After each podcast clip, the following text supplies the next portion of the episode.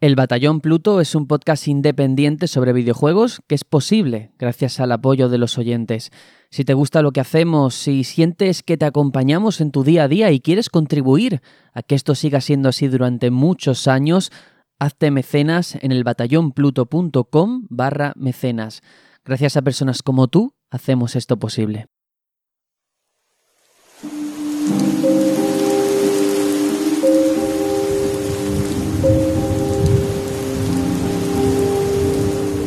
A mediados de noviembre, el frío ya se había apoderado de la ciudad, con una crudeza desgarradora, una señal que los meteorólogos en televisión interpretaban como el preludio de un invierno para el que nadie estaría preparado.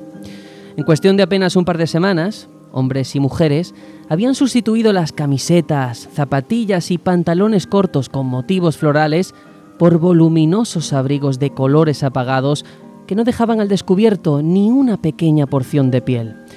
Niños que volvían de la escuela, ejecutivos mirando la caída en bolsa a través de sus móviles, adolescentes vociferando bajo la nube de humo de sus cigarrillos, todos lucían un aspecto uniforme, embutidos en cazadoras de cuero, bufandas y demás parafernalia confeccionada en serie. Casi de improviso, todo se había convertido en una película de Billy Wilder en la que el blanco y el negro inundaban cuanto alcanzaba la vista. Ya fuese por este u otros motivos derivados del ambiente, era sencillo dejarse llevar por una profunda tristeza que calaba hasta los huesos a través del aire.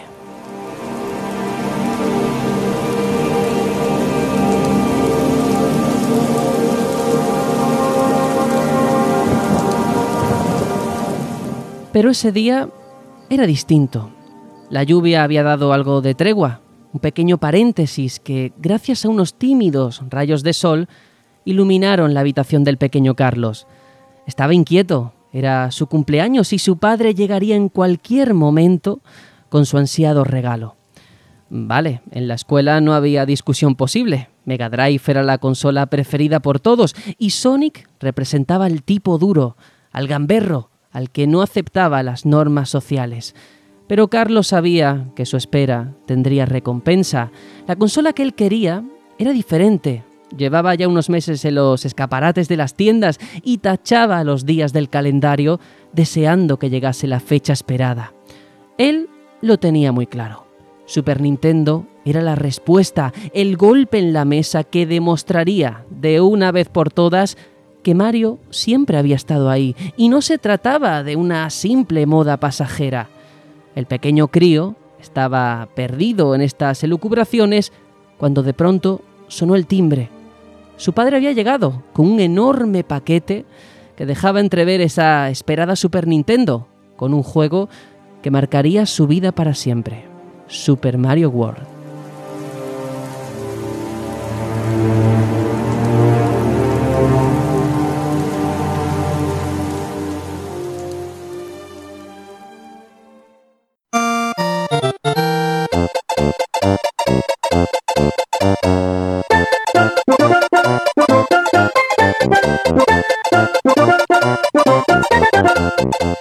Pequeño Carlos no soltó el mando durante horas. Llegada la noche, e iluminado solo por el haz de luz que desprendía el viejo televisor familiar del salón, compartió junto a su padre la que es una de las odiseas más recordadas del fontanero. Y esta historia posiblemente os suene. Quizás su protagonista no se llame Carlos, pero seguro que ese sentimiento, esa sorpresa mayúscula de encender la consola y perderse en sus niveles, os acompaña en el corazón.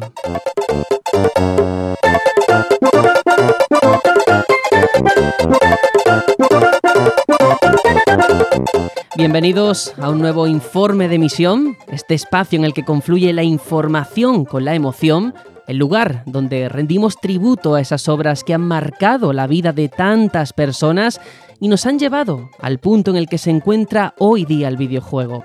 Super Mario World es especial, es único, es el título más importante de una generación, de una forma de entender el videojuego como divertimento, sí, pero sin renunciar al ingenio, a la capacidad de asombro y ese descubrimiento constante. Muchas cosas han pasado desde que se lanzase originalmente en 1990, pero su diseño de juego es tan satisfactorio que sigue vigente casi 30 años después.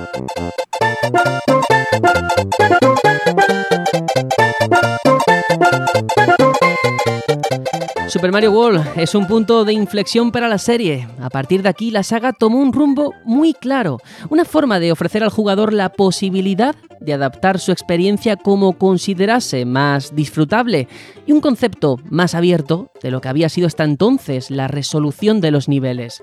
Este informe de misión, aunque siempre diga lo mismo, es muy especial porque no solo estamos hablando de un juego de Super Nintendo, sino que tocamos también las emociones que muchos asocian a ese momento. Desde que anunciamos que dedicaríamos este episodio a esta obra, nos han llegado muchos, pero que muchos mensajes de personas que no son capaces de separar esa parte afectiva de lo que vemos en pantalla.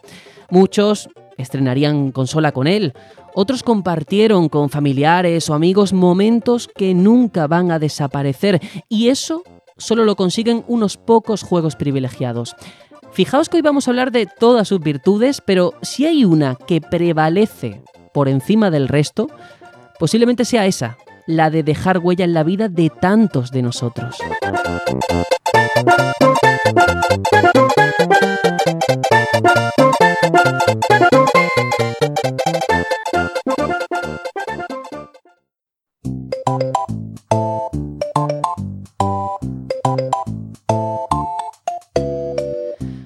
Dejamos atrás el reino champiñón para irnos de vacaciones a un lugar lejano, a la mágica Dinosaur Island.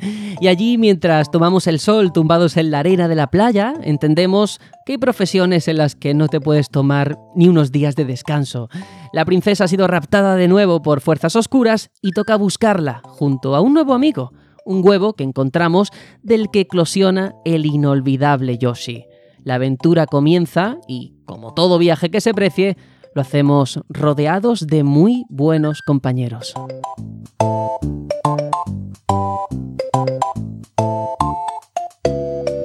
Y para este viaje, para esta aventura, este informe de misión, nosotros también tenemos aquí muy buenos compañeros.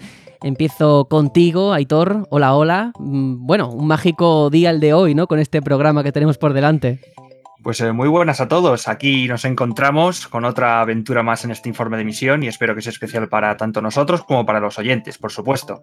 Y de verdad que esa historia que has relatado mm, me ha reflejado en mí no en, Super Mario World, sino en Super Mario 64, que fue el título que me llegó. Y fue más o menos parecido a lo que contabas, ¿eh?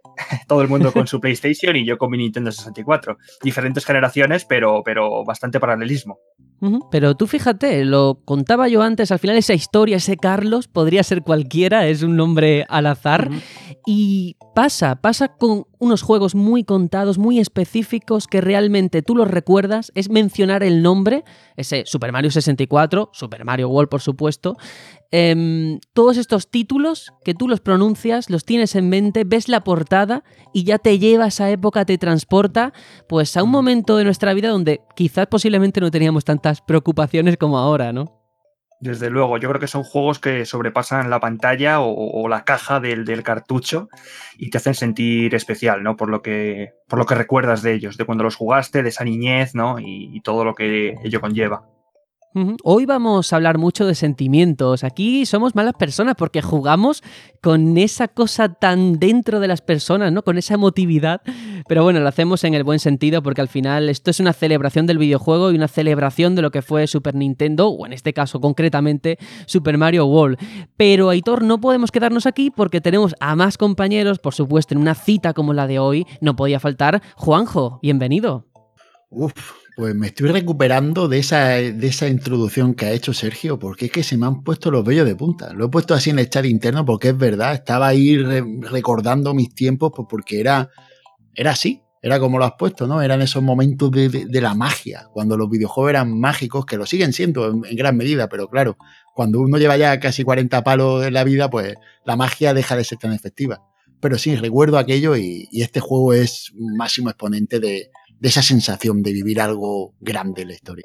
Mm, y además es eso, eh, la sensación de un mundo por descubrir, porque sobre todo en aquella época, tener en tus manos un cartucho, un juego, había que exprimirlo al máximo y en ese sentido, Super Mario World no era un juego corto precisamente, o al menos las posibilidades en una época pre-internet estaban ahí, era un campo abierto enorme. Claro, claro. De hecho, eh, era, era ir a tiro fijo. Tú sabías que con Super Mario World estabas asegurando horas de diversión, eh, momentos en el patio del colegio para poder contar a todo el mundo, sensaciones distintas, un juego next gen. Hoy día decir eso parece una locura, pero es la verdad, era un juego de ultimísima generación. Wow, sin duda. Hoy de verdad vamos a hablar de un montón de cosas, de recuerdos, de datos, de, mucha información, declaraciones de los implicados. Yo espero que sea un programa realmente interesante. Ya digo, cuando pusimos ese anuncio en las redes sociales de hoy estamos preparando este informe de emisión, eh, nos ha pasado en menor medida con otros juegos de los que hemos hablado aquí, pero el movimiento, el fenómeno que ha provocado este Super Mario World, como yo lo he percibido, todo el mundo diciendo, madre mía, es el juego de mi vida, podríamos decir incluso, ¿no? Y eso es un logro y bueno, esperamos estar a la altura. Y para estar a la altura, por supuesto, tenemos que completar este pelotón de hoy. Así que quiero darle la bienvenida, por supuesto, aquí al compañero Atreides. Hola, ¿qué tal? Hola, Sergio. Muchas gracias por haberme invitado. La verdad es que muy bien y todavía impresionado, eh, lo mismo que mis compis, por la introducción. La verdad es que a mí me pasó justo lo contrario. Yo estoy en los de alrededor en el patio de colegio, porque yo era ceguero. Entonces, ¿qué me encontré? Con que salió el Super Mario World. En la hobby, si mal no recuerdo, tenía un noventa y tantos. Y yo no tenía la Super Nintendo. Así que hasta muchos años después no tuve la posibilidad de jugarlo y me pasé con mucha envidia en aquella época en la que sí estaba muy bien la Mega Drive, me gustaba mucho, pero a Super Mario World no pude. Hasta bastante, bastante después. Bueno, tengo que decir que tu historia es la de muchos. Si no pasa nada, creo que no es motivo tampoco ni de, vergüenza ni nada, porque, eh, claro, una consola vale vale lo que vale. Además, en aquella época las compañías jugaban mucho más que hoy, con ese marketing tan agresivo, tan directo al corazón, que parecía que en lugar de una consola estabas comprando, yo qué sé, un miembro para tu familia, ¿no? Era una cosa que la marca pesaba. Sí, y además eh, Super, eh, Super, Nintendo salió bastante más tarde que Mega Drive. Entonces, cuando llegó, muchos ya teníamos la Mega Drive y pegar el salto, es verdad, en aquella época, ahora piensas cuántas consolas tienes y son un montón, pero en aquella época tener una consola ya era más que de sobra y vamos, y la defendías a muerte. La guerra Sega Nintendo. Eso es, luego vamos a hablar, ¿eh? Yo solamente os digo que os vayáis preparando porque no vamos aquí a remover viejas heridas, pero bueno, es parte de la historia, también hay que comentarlo aunque sea por encima. Luego habrá que posicionarse un poco en aquella época, porque hoy yo creo que ya es innecesario. Pero fijaos, el punto en el que estamos con un Super Mario World que ha movido, ha removido tantas conciencias por todo lo que provocó en su día, incluso hoy en día funciona perfectamente. Y bueno, eh, comentaba yo efectivamente cómo hay personas que eran más de Sega en aquel momento, tenemos muchos oyentes que posiblemente escuchen este programa desde esa óptica, quizás no recordando lo que vivieron, sino como ese caramelo que no pudieron degustar, igual que en Nintendo hubo pues otros que no pudieron, evidentemente, en la contrapartida, pero que se lo tomen como eso, que a lo mejor al terminar el programa hoy quieran enchufar esa Super Nintendo Mini o la original o, o un emulador, lo que quieran, y disfrutar de esta obra maestra en mayúsculas. Y nada, yo soy Sergio, presento esto y comienza este informe de misión.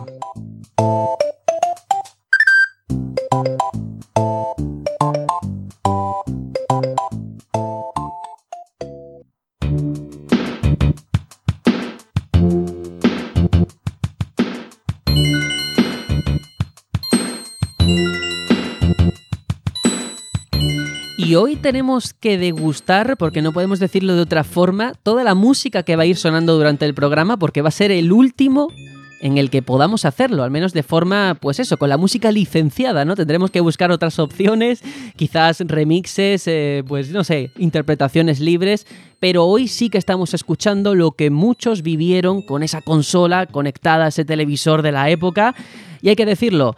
Y en este punto Claro, estamos aquí hablando de hay que ver aquella época, qué maravillosa era, cuando yo, era un niño o no era tan niño, no lo sé. Pero yo quiero ir, yo quiero ir a ese punto, como empezamos siempre este informe de misión, ya sabéis que es tradición, es una costumbre, no quiero perderla, y establecer ese punto de anclaje que nos conecta con esta obra maestra.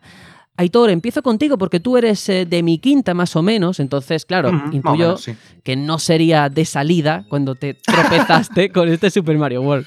Hubiese sido muy de cuarto milenio, ¿eh? Decir que yo lo jugué de salida. No. en el feto. Creo que va, a ser, va a ser el primer informe de misión donde diga que este juego no lo pude disfrutar de salida porque no había nacido aún en el, en el 90.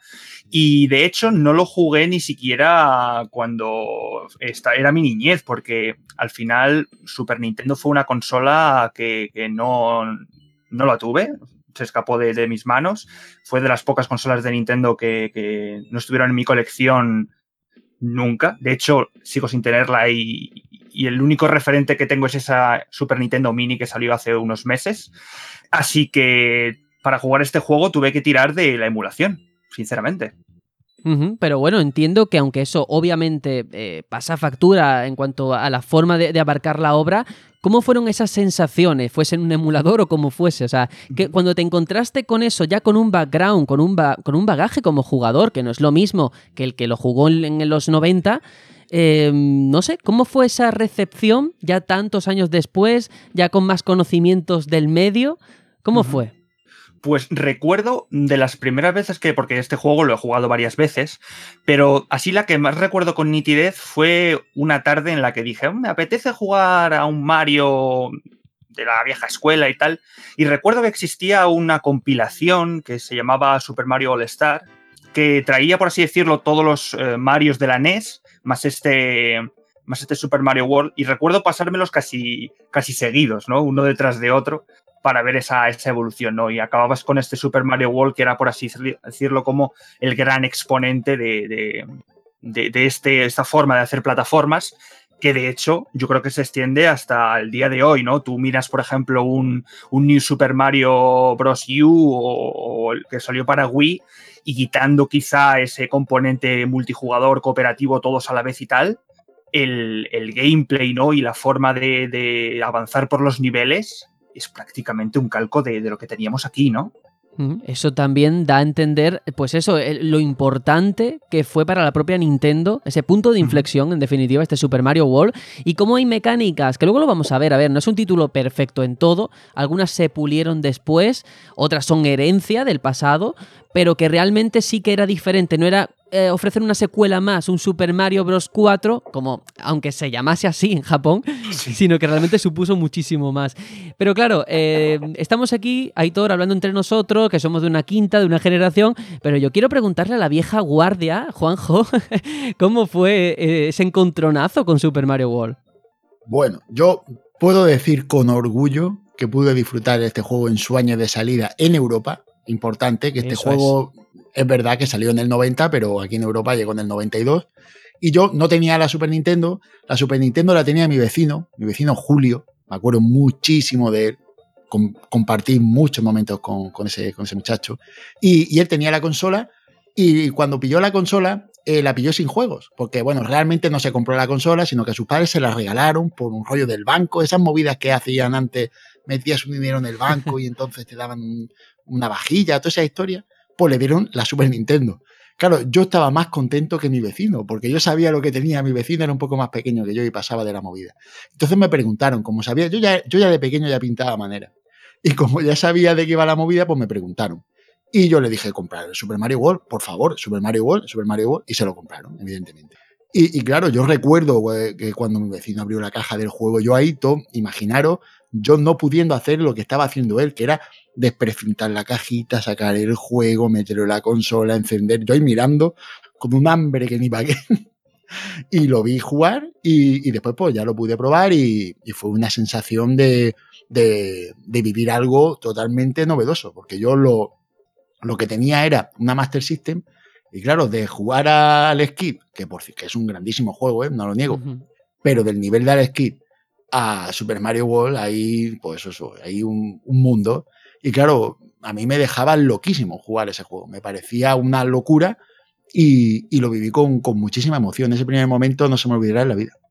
Wow, tú ya de pequeño ya eras maese Juanjo, ¿no? Aconsejando a los vecinos. Os voy a decir una cosa. En esa época, los niños éramos los únicos que sabíamos de videojuegos, porque los padres eso era algo muy remoto, muy lejano.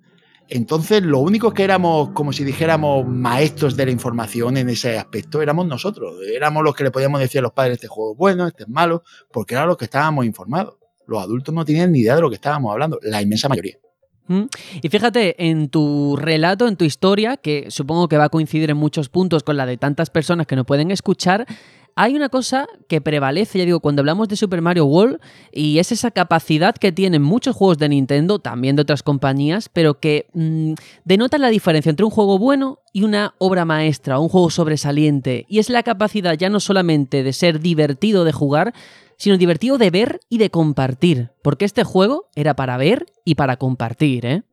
Vaya que sí, vaya que sí. Es que era muy colorido, Recuerdo esa primera impresión de ver muy colorido todo, de ver, porque si, si te pones, tú enciendes la consola y dejas el juego puesto, tú ves como si fuera una especie de, de, partida que está ahí desarrollándose Mario, que se coge una concha, la suelta, tira, tal.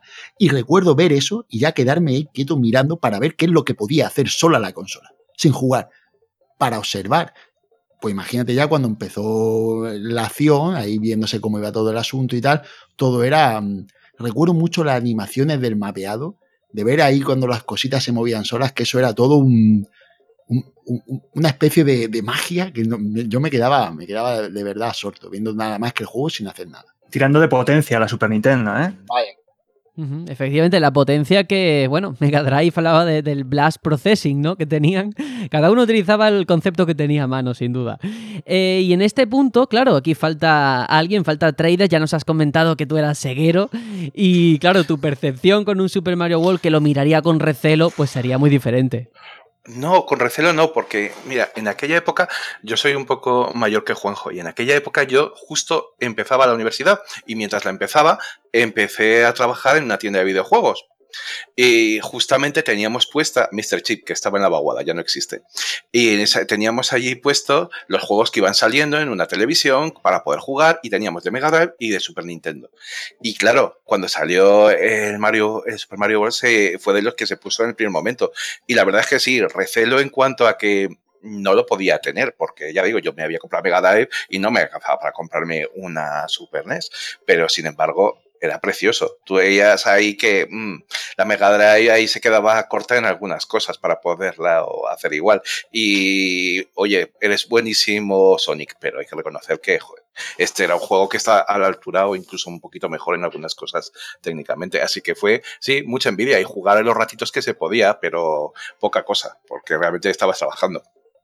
Claro, fíjate, ese es lo, que hablaba la gente, ¿no? Mucha gente tiene la idea, pasa también con la prensa, que, se que creen que el periodista es una figura, yo qué sé, medio divina, ¿no? Que tiene acceso a un montón de juegos gratis, maletines. Y con los dependientes de videojuegos a veces pasa lo mismo, ¿no? Hay gente que dice, jo, qué envidia que trabajas en game, por ejemplo, y en absoluto. Eh, de todas formas, en mi época en plena abuelo cebolleta era bastante más complicado, ¿eh? Que tenías que coger y explicar cosas a gente que no sabía nada de videojuegos, ni había oído lo que era un videojuego, y le habían dado un papelito escrito con lo que tenía que ir a comprar. o uno que te venía con una tarjeta de crédito y se llevaba la tienda entera. Madre mía. Que sí, que tenías que comprobar que la tarjeta fuera legal y lo era en ese momento, pero era muy raro que eso. Con este me acuerdo que nos quedamos sin Mario World porque vino uno y los compró todos. Dios mío. Bueno, en, cualquier caso, yo espero que tú fueses de esos buenos dependientes que aconsejan bien, porque hay alguno que lo que quiere es meterte lo que sea, ¿eh? Buah, yo máquina, si les, si les ayudaba incluso con los juegos de PC, porque también vendíamos juegos de PC, a configurar la memoria extendida y la memoria expandida, que no sé si os sonará de la época, bueno, a vosotros dos no, a lo mejor a Juanjo, para poder coger y, jugar los juegos con el PC, que tenías que coger y cambiarlo. O sea que sí, siempre intentabas guiar de lo que le pudiera gustar al nieto, al hijo, al sobrino, lo que fuera. Qué grande. Pues claro, después de todo, de, todo esto que estamos comentando, eh, yo tengo que decir que soy un poco hereje, porque claro, yo como Aitor lo jugué mucho después. Eh, vamos a ponernos en contexto. Yo soy del 94, es decir, que es que el juego, pues yo ni había nacido. Entonces, mi primera aproximación con este Super Mario World fue con Game Boy Advance, con esa versión que, que hicieron, ese remake, podemos decirlo, ese Advance 2 que era una versión muy similar, es cierto, habían cambiado un poco los sprites, habían metido voces, podías controlar a Luigi, pero habían quitado el multijugador. Por eso digo lo de controlar a Luigi, sino que no era un segundo jugador, eras tú mismo que podías cambiar. Eh, seguía siendo Super Mario World, eh, fue una experiencia fantástica, pero es cierto que, y esto sé que está mal decirlo en un informe de emisión sobre un juego de Mario, yo nunca he sido muy fan, fan, fan de Mario ni tampoco de Sonic, ¿eh? Es decir, dentro de lo que son las plataformas, tampoco ha sido un género especialmente interesante para mí.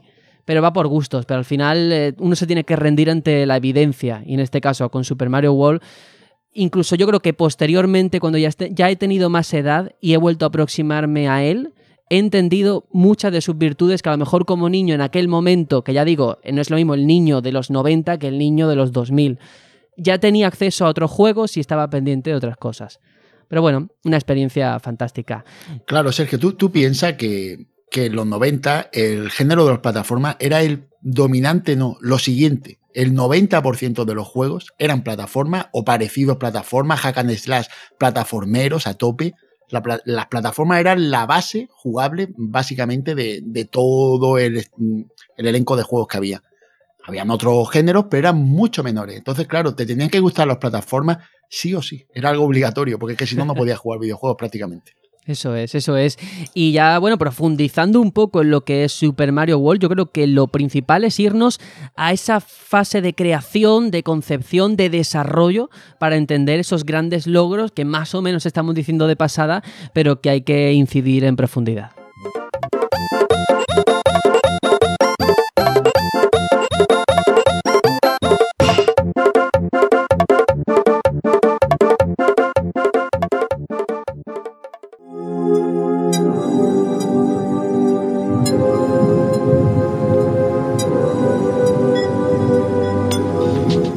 Y es que Super Mario World es, ante todo, el triunfo del diseño por encima de cualquier otro aspecto. O sea, hay defectos que podemos achacarle al juego porque no es perfecto ni muchísimo menos, pero para entender todo lo que hizo bien hay que ir al origen, a esa fase temprana de desarrollo, porque si Super Mario Bros. 3 era un compendio de lo que había logrado la saga hasta ese momento y un puente hacia lo que vendría después, World hay que entenderlo como ese nuevo mundo al que llega.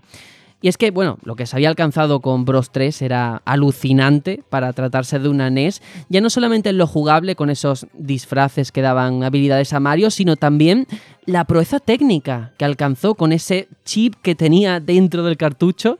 Y por tanto, claro, no es de extrañar que el propio Miyamoto utilizase este juego como punto de partida, pues bueno, para ver qué podían hacer en esta nueva Super Nintendo. Sin embargo, el propio japonés ha contado en alguna que otra entrevista que más que nada el concepto de portear, entre comillas, Super Mario Bros. 3 a Super Nintendo era una especie de experimento de hardware y es verdad, a ver, ganaba en colores, sprites, pero no dejaba de ser, pues eso, el mismo juego. Y es entonces cuando comprenden que hace falta darle una vuelta de tuerca y aunque es verdad que iban a lograr dársela, esa herencia que se respira de este juego anterior yo creo que es innegable. Antes lo he comentado, en Japón se llamó Super Mario Bros. 4 e incluso en la prensa de la época, eh, lo podéis encontrar por la red, se veían capturas de esos momentos iniciales del desarrollo donde llamaba la atención que seguía ahí, seguía estando el, traje de mapache y, y ese mapa que seguía un poco esa estructura del 3. Y antes de continuar, claro, Estamos aquí orbitando, lo hemos mencionado en todo momento, eh, Super Mario Bros. 3, porque es innegable todo lo que aportó en la franquicia. Para muchos, de hecho, es incluso su favorito. Y yo os pregunto, ¿vosotros por cuál os decantáis? ¿Sois de Super Mario Bros. 3, del World? Bueno, o quizás de otro, no lo sé. Yo tengo que decir que para mí, en mi foro interno, de los dos, yo prefiero Super Mario World. ¿Vale? Es mi, mi favorito porque lo, lo he jugado con más ganas, sinceramente, con más ganas. Pero tengo que decir que para mí es mucho más meritorio lo que hicieron con el Super Mario Bros. 3 en la NES. porque es un portento. Ver ese juego en esa, en esa máquina es algo, es una locura. Es algo que lo comparas con los demás y es una bestialidad, es una barbaridad. Es un, prodigio. Sí, desde luego comparas el primer Super Mario con el tercero, ¿no? Y ves esa evolución de sacarle todo el partido posible a la Nintendo original y desde luego que muchas de las cosas de Super Mario World 3 eh, las bebió después eh, Super Mario World. Yo la verdad que tampoco sabría decantarme por uno o por otro, ¿no? Yo creo que también en mi caso, por haberlos jugado tan de seguido, mm, los, disfruté mucho, ambos. Yo sí lo tengo muy claro. A mí me gusta mucho más eh, Super Mario World, sinceramente. Pero sobre todo porque también soy muy fan de Yoshi. Y claro, en Super Mario Bros. 3 no está mientras que en Super Mario World pues tiene un peso importante. Entonces, bueno, fue ya un punto a favor y luego también pues bueno, tiene varios cambios con respecto a la jugabilidad que, le dan mucha, mucha vidilla. A mí me gusta más, pero no quiero entrar en los cambios que creo que los trataréis más adelante. Hombre, eh, sí que tengo que decir un poco para que el oyente lo sepa que esta pregunta no estaba de antemano, es decir, yo no sabía cuál era vuestra respuesta. Menos mal que habéis dicho el Word, llegáis a decir todos el 3 y me hundís el programa prácticamente. no, hombre, pero hubiese sido completamente lógico, factible, porque al final lo que hice Juanjo fue eh, una maravilla, una proeza meter eso en una NES y eso hay que valorarlo, por supuesto, y que, ya digo, el propio Word eh, retoma o recoge el testigo de muchos elementos que ya estaban en el 3 porque al final era pues eso, la consecución, el final de un camino dentro de NES de pues lo que se entendía lo que era el Mario en la época. Y sé que esta comparación mucha gente no la va a entender y me van a decir de todo, pero pensando, y ahora vamos a profundizar en ese mapa, en eh, cómo cambia la forma de afrontar los niveles, a mí me recuerda un poco como los Castlevania de NES y lo que luego se ha convertido en la saga. Es decir, los Mario hasta ese momento era, empezabas en un punto y el objetivo del jugador era acabarlo. Fuese como fuese, que encontrabas un truco o algo secreto para saltarte eh, mundos, pues eso era mejor para ti como jugador. Y aquí no, aquí lo que tú quieres es lo contrario, encontrarte nuevos niveles, encontrarte más desafíos y revisitar muchos de los sitios a los que vas. Y eso es un logro que hay que entenderlo en su contexto, ¿eh? en la época en la que estamos.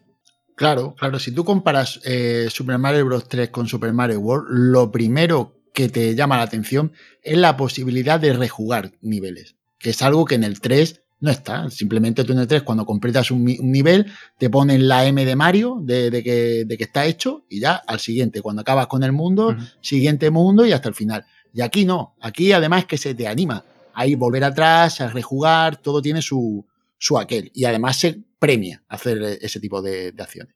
Pues vamos a ello, hablando un poco del mapa, porque, claro, yo al principio mencionaba cómo el mundo del juego se basó en ese de, Super Mario Bros. 3 y cómo poco a poco fue mutando a ese gran mapa interconectado que finalmente vimos. Y esto es un paso adelante, lo estamos diciendo, en la coherencia interna de lo que nos muestra Nintendo, porque ya no son mundos distantes entre los que vamos saltando, sino que todo forma parte de un conglomerado, de un mundo que se siente vivo y fomenta la, rejugabilidad con esa especie de backtracking. Y es que hasta ese momento, pues eso, todos los juegos de Mario parecían decirte que, oye, que el objetivo es llegar a la meta, tú avanza de izquierda a derecha y ya está. Y ahora ese concepto cambia, se amplía, te dan más posibilidades, mm, ya no pasaba como en ese Mario original de, venga, vamos a acabarlo de cualquier forma y, y ya está, sino que realmente querías profundizar, querías que te durase ese cartucho lo máximo posible y eso de rebuscar a ver dónde estaba el interruptor, los secretos de cada nivel, em, yo voy a hacer la comparación, ya que no la vas a hacer tú, Juanjo, te lo cojo me recuerda lo que luego ha venido posteriormente en juegos como Dark Souls. Esta es la esencia del backtracking. ¿Está aquí? Uf, ya estamos con que este es el Dark Souls de los Super Mario. No hagas eso. eso no, eso no lo he dicho, ¿eh? No, es verdad, pero, pero claro, todo tiene un origen, ¿no? A la hora de pensar las cosas. Y tal vez este fuera el germen de, de lo que ahora se lleva tantísimo, que es poder rejugar zonas. Pues aquí también es verdad que podrías decir, no, no, no, eso viene de más atrás todavía, puede venir de Metroid. Pues sí, si te pones a mirarlo, puede venir de más atrás, pero tal vez aquí es donde se hiciera más patente y donde fuera más universalizado el concepto de rejugar una cosa y que eso te suponga un beneficio a la partida en global. Y aquí se podía ver bastante bien. Y además hay una cosa que me gusta mucho del juego, y es que con los Metroidvania, bueno, con, por ejemplo, con Symphony of the Night, para llegar a ciertos sitios necesitas tener eh, ciertos poderes que hayas conseguido. Sin embargo, me gusta el diseño que han hecho en Super Mario porque tú coges y puedes llegar con el Mario pequeñito a todas partes y recorrerlo todo. Y volver y, y todo eso. Quiero decir que es más difícil, es mucho más fácil si vas sobre ellos y vuelas, pero poder, puedes coger y hacerlo. Se hicieron el juego para que lo pudieras disfrutar, fueras manco, como es en general mi caso, o fueras un hacha. Pero esa es la clave, ¿no? También va al hilo de, la propia dificultad intrínseca en, la obra, porque si pensamos en el diseño del juego, el propio Miyamoto ha reconocido en alguna que otra entrevista que el juego de NES, eh, ya digo, los anteriores, estaban pensados para el fan experimentado, que ya tenía cierta destreza a los mandos, que ya sabía cómo se manejaba Mario. Pero aquí en Super Mario World se piensa también en el recién llegado sin dejar de ser un reto para el que lo busque. Y es que en Nintendo siempre han sido reacios a crear niveles de dificultad en sus juegos. Saben que cada persona es diferente, cada persona disfruta a su estilo, pero él como creador quizás el desafío más importante es encontrar el equilibrio sin forzarlo, sin incluir ese tipo de, selectores de dificultad, de modo fácil, modo normal, modo difícil. Y es que Miyamoto estaba convencido de que eso de superar un nivel y ya olvidarte de él era algo caduco, que, tenían que darle realmente mayor atractivo para que el jugador volviese, que se implicase emocionalmente. Yo creo que hay niveles, hay sintonías, hay melodías que hemos escuchado hace un rato, que todos sabíamos a qué nivel correspondía. Y eso es fruto de todo esto, ¿no? De esa idea de los niveles secretos eh, y cómo al final lo que en otros juegos la recompensa es acabar Aquí la recompensa es seguir jugando. Y de hecho, yo tengo que decir que ahora preparándome para este especial, mm, hay muchos niveles secretos que yo en su día no descubrí y me he enterado ahora con los años. No sé si a vosotros os, ha pasado o sois mucho mejores que yo. Eso es bonito, ¿no? que después de muchos años digas, anda, si aquí había un, no, atajo, pero por ejemplo camino secreto, ¿no? una bifurcación que no conocía y que me lleva a este nivel que no había jugado nunca en veintipico años. A mí me ha pasado igual, pero eh, en el fondo yo creo que es un poco normal, ¿no? Porque eh, creo que son 96 niveles y muchísimos de ellos están escondidos. Entonces, cuando juegas sin guía o que te dicen compañeros o algo así, pues descubres los que tú descubres, pero quedan un montón seguro. Sobre todo, ya digo, si no eres muy hábil, no tienes eh, tampoco mucha práctica, vas pasando los niveles buscando cosas y encuentras algunas, pero otras las descubres años después. Bueno, yo puedo decir que este juego para mí fue carne de, patio de colegio y entre todos nos hicimos los 96 niveles. A ver, uno u otro iba contándose el secretillo que pillaba por aquí, que si mi amigo me ayuda por allá, que si hay un área que es súper importante que ya, ya te puedes pasar el juego con un vas a tener game over. Uf, era ya uno detrás de otro y otro que había cogido y se había pasado no sé qué cosa y cambiaba todo. Y pues, claro, empezaba eso en el patio del colegio y eso era información privilegiada había algunos niveles secretos que eran muy. O sea, para, para sacarlos era enrevesado. Eh. Luego lo comentaremos, pero el, hecho de poder coger un objeto, de llevarlo en la mano y llevártelo contigo.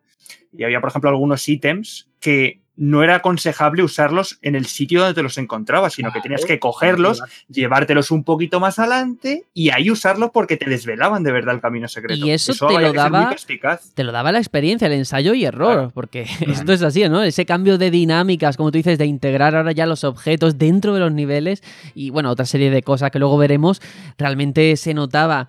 Y yo creo que a estas alturas, si atendemos al desarrollo, hay que hablar de una figura clave, porque sí, Miyamoto ya sabemos que actúa un poco como catalizador, como esa fuerza que regula las distintas energías dentro del estudio, ¿no? dando luz verde a lo que considera oportuno, pero el auténtico protagonista de este Super Mario World podría ser perfectamente Takashi Tezuka. Takashi Tezuka, bueno, ha trabajado mano con mano junto a Miyamoto y su talento yo creo que está fuera de toda duda en cuanto vemos su currículum.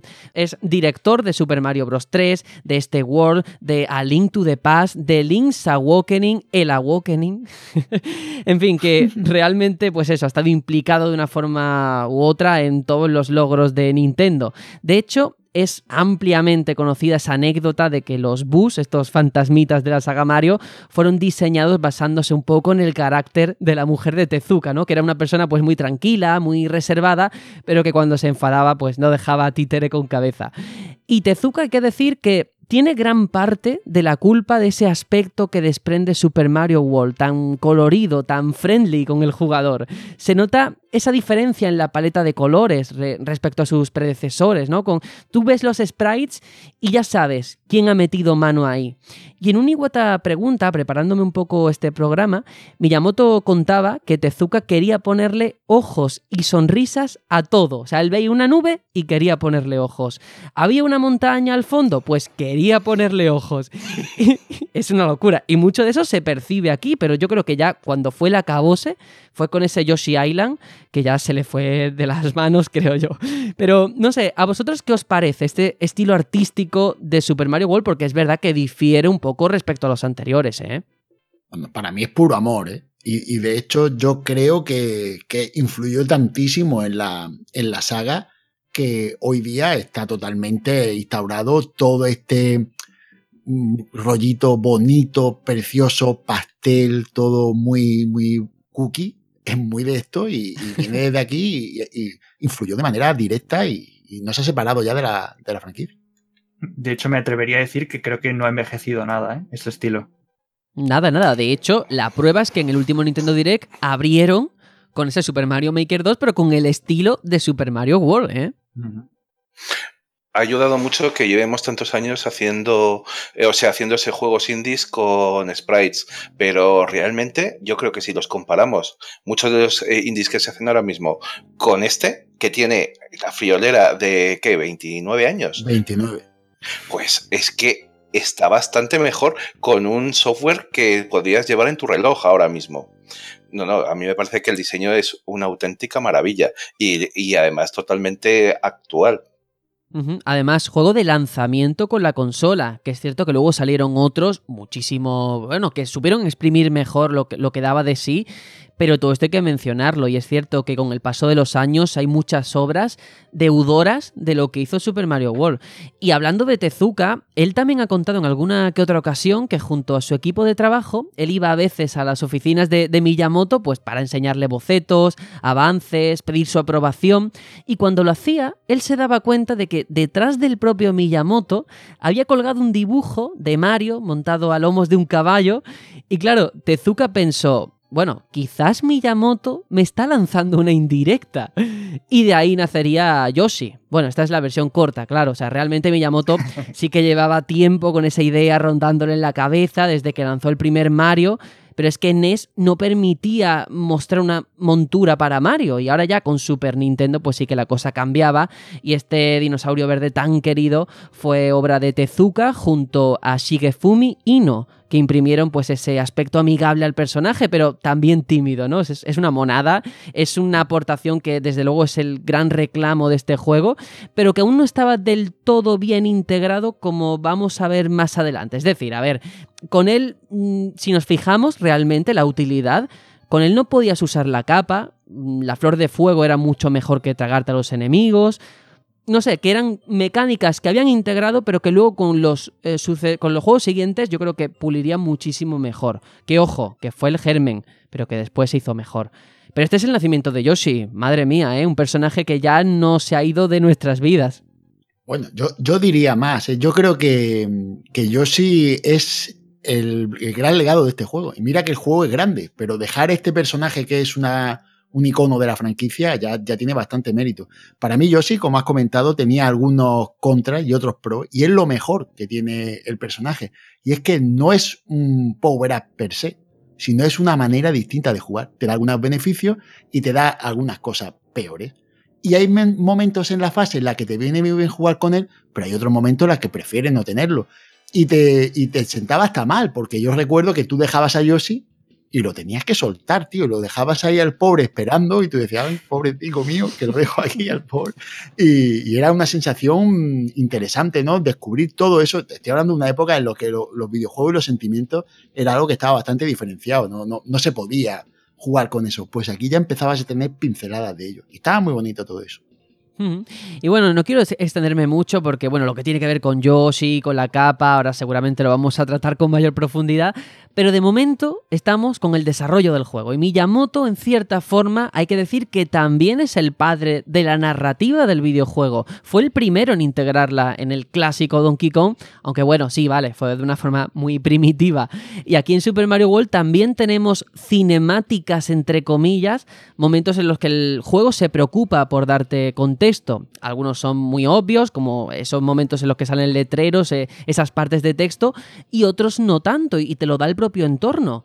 Porque vale, eh, no vamos aquí tampoco a mentir y a decir que este es el juego con mejor historia del mundo. Eh, en un Mario nunca ha sido el factor principal la trama y aquí desde luego sigue siendo igual.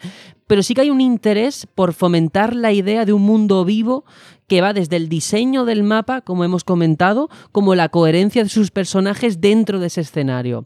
Y al que le interese todo esto, eh, bueno, documentándome, mirando un montón de páginas, lo que se ha publicado, He estado leyendo eh, un libro centrado en la saga Super Mario, escrito por el compañero Adrián Suárez, que estuvo aquí hablándonos de Kingdom Hearts, junto a Alex Pareja, que se llama Sobre Mario, de Fontanero Leyenda, y en él dedican parte de un capítulo, ojo, a analizar solamente lo que te cuenta la casa de Yoshi. O sea, es alucinante y al final, sí, son detalles menores, pero que están colocados para dar esa idea de unidad, de sentirnos partes de una historia y no solo un compendio de niveles diferentes entre sí que han pegado última hora. Pero bueno, como digo, que no quiero tampoco alargarme demasiado, simplemente cabe decir que Super Mario World se creó en dos años por un equipo de 16 personas en un comienzo, pero que acabarían implicándose hasta 23 y saldría en Japón en 1990 como un juego de lanzamiento para la consola, esa Super Famicom, que cuando llegó al mercado, pues su gran atractivo del catálogo era este, porque según he podido mirar, se lanzó con este y con F0, no había más. América ya iba a llegar un poquito después, en el 91 sí que añadieron ese line-up Pilot Wings y para Europa en el 92, pues fijaos, ya todos los medios conocían y hablaban bondades de este Super Mario World.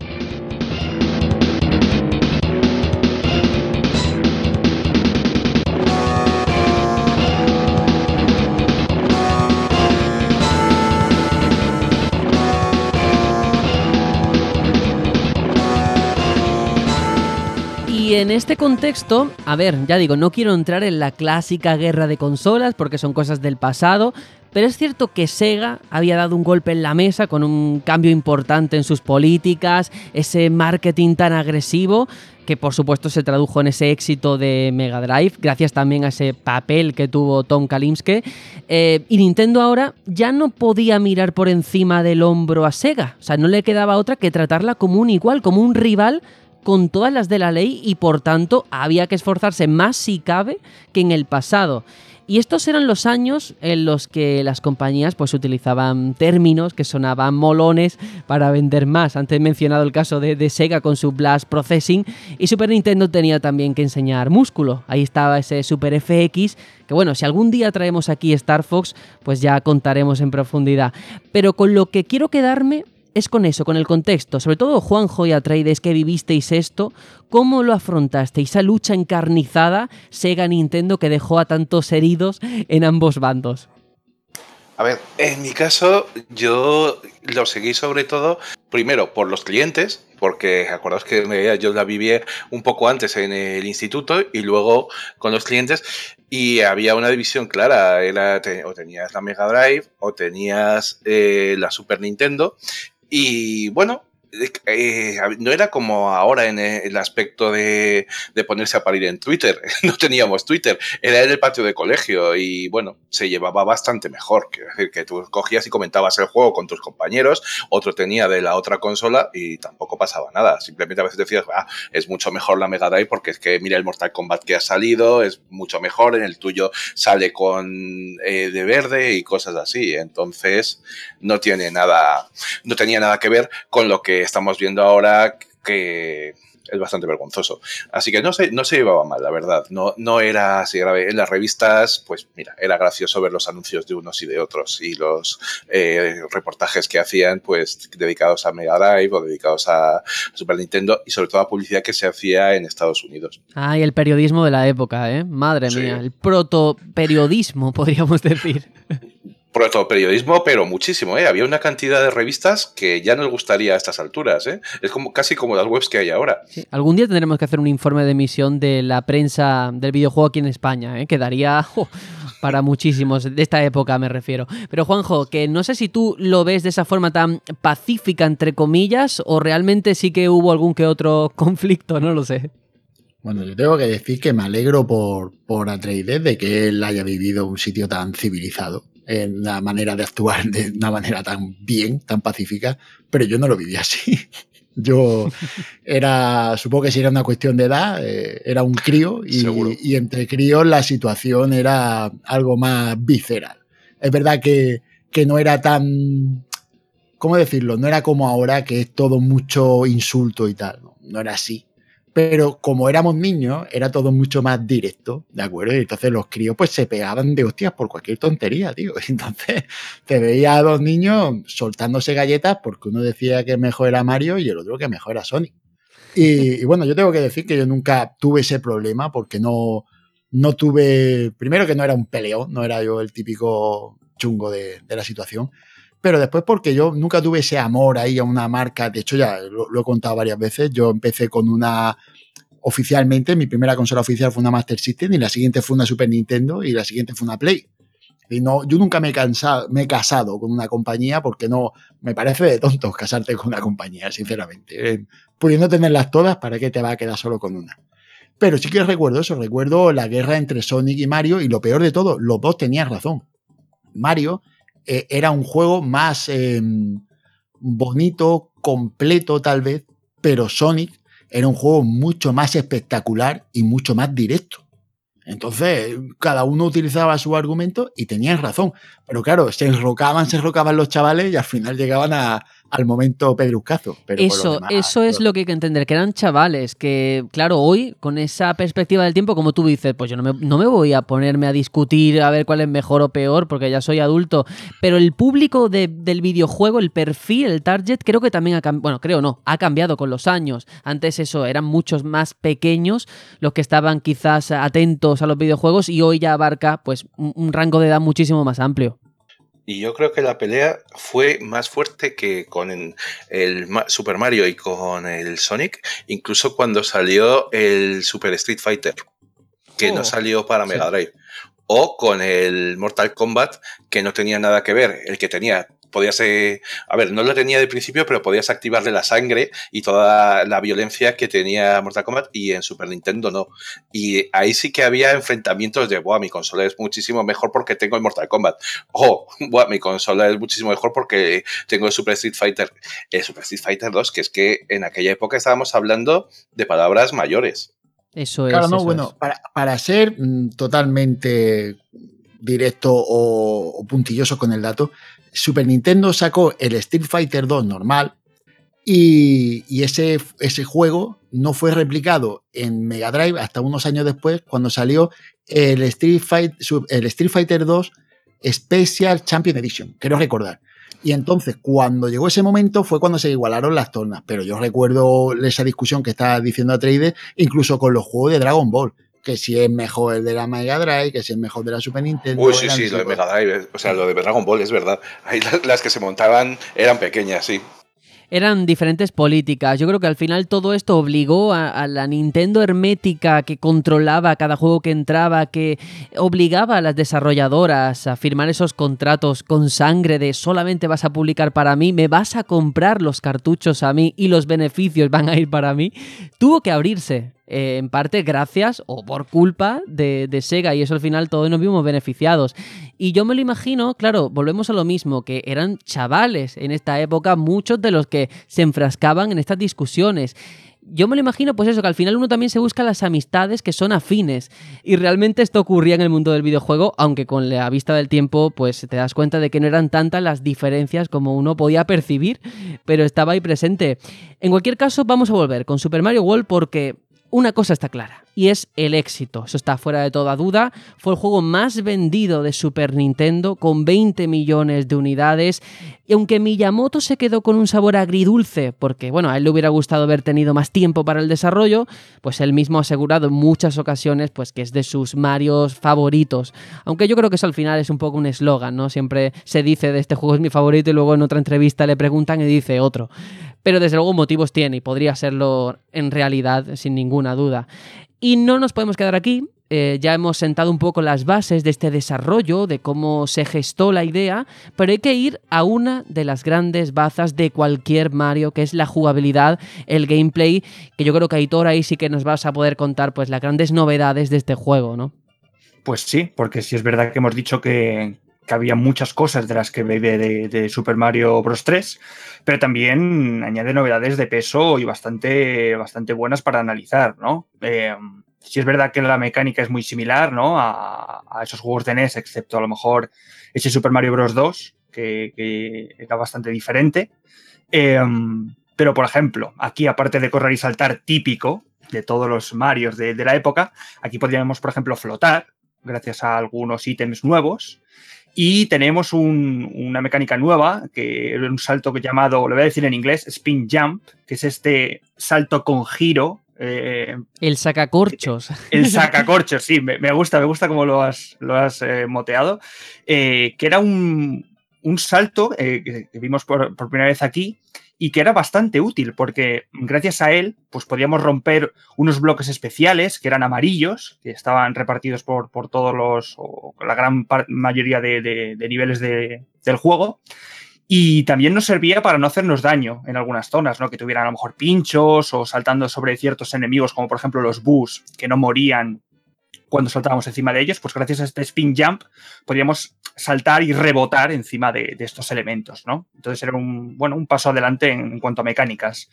Eh, como he dicho, mm, este juego bebe mucho de, cómo eh, Super Mario Bros. 3 planteaba el mundo y aquí tenemos de nuevo esa dualidad de, de pantallas, tanto la pantalla del mapa que es una vista cenital de todo el, de todo el mundo de Dinosaur Line. Y, luego, por, otro lado, tenemos ese scroll lateral 2D de toda la vida, donde de verdad se juega al, juego, de verdad. Em, digamos que en, la primera vista, en esa, en esa, vista de mapa, pues podemos elegir entre distintos senderos mm, por donde movernos y en ese sentido los mundos eh, pues vamos eligiendo la ruta que mejor nos conviene, no, no para todos podría ser la, misma, según vayamos acabando ciertos niveles que tienen pues una salida normal y otras salidas especiales. Em, y luego, pues, para entrar a estos niveles, pues simplemente cogemos a Mario o a Luigi, dependiendo a quién juguemos, si jugamos solos o con un amigo, y llegamos a esos paneles que nos abren la puerta al, al nivel, ¿no? Digamos que no puedes, no puedes ir por el sendero sin ir primeramente acabando esos paneles de, fase. Los niveles, pues obviamente son a contrarreloj, como habían sido hasta ese momento, y están repletos de un elenco enorme de obstáculos, de enemigos, como llevábamos viendo hasta ese momento. Eh, teníamos que saltar, correr, recoger un montón de monedas, como era habitual hasta ese momento. Aparte de las monedas normales, también teníamos las, monedas especiales, que eran cinco y tenían la cara de Yoshi, eh, metiéndonos por tuberías, ya digo, derrotando a los enemigos saltando sobre ellos. Em, una particularidad que también tiene este Super Mario World es que teníamos checkpoints a mitad de nivel, por si moríamos, pues podíamos empezar desde ese punto. Y luego al final de cada nivel, eh, en el final normal, por así decirlo, el, juego abandonaba el sistema de banderín que habíamos visto en el primer Super Mario. Y aquí tenemos como una especie, mm, a ver si consigo describirlo, era como una plataforma, como de salto de altura, de estas olímpicas. Eh, y lo que teníamos que hacer era tocar el palo horizontal que se iba moviendo de arriba abajo. Y cuanto más arriba estuviese, pues mayor puntuación obteníamos. No era un cambio significativo en cuanto al banderín que vimos en el primer Mario. Em, en cuanto a los mencionados bloques amarillos que he dicho antes, eh, cuando los golpeabas con ese spin jump, eh, los rompías. Pero cuando los golpeabas desde abajo, giraban sobre sí mismos.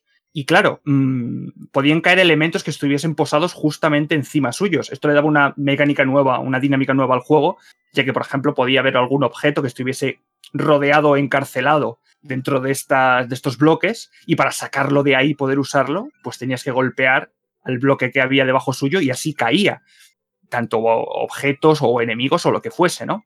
Eh, luego teníamos otros bloques, que, como por ejemplo el bloque de la nota musical, que nos impulsaban, cual cama elástica, hacia las alturas. Nos hacían un súper salto para llegar a, zonas imposibles de llegar con un salto normal.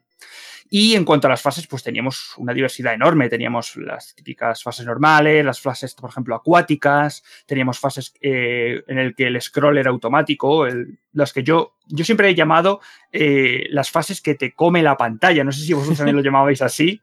Que, era, que era, en plan de... Desde luego, sí, sí. Que si te quedabas quieto te, te, morías. Em, luego también teníamos microniveles, que a lo mejor simplemente eran eh, entrabas al nivel y simplemente tenías que activar un interruptor. Eran, por así decirlo, como misiones con, cierto lore, ¿vale? Muy entre comillas, porque lo que nos permitía eh, pulsar este interruptor, en este ejemplo que pongo, es simplemente pues, que apareciesen eh, por todo el mundo bloques nuevos que nos darían acceso a zonas ocultas o a, niveles, o niveles extra, ¿no? Que, que, de otra manera no podríamos alcanzar, ¿no? Eh, luego también mm, hay que resaltar que cada mundo contaba con el enfrentamiento contra un jefe al final, al final del todo, ¿no? En los primeros seis hay, tenemos una fortaleza final eh, que está controlada por los Koopalings o los hijos de Bowser, por así decirlo.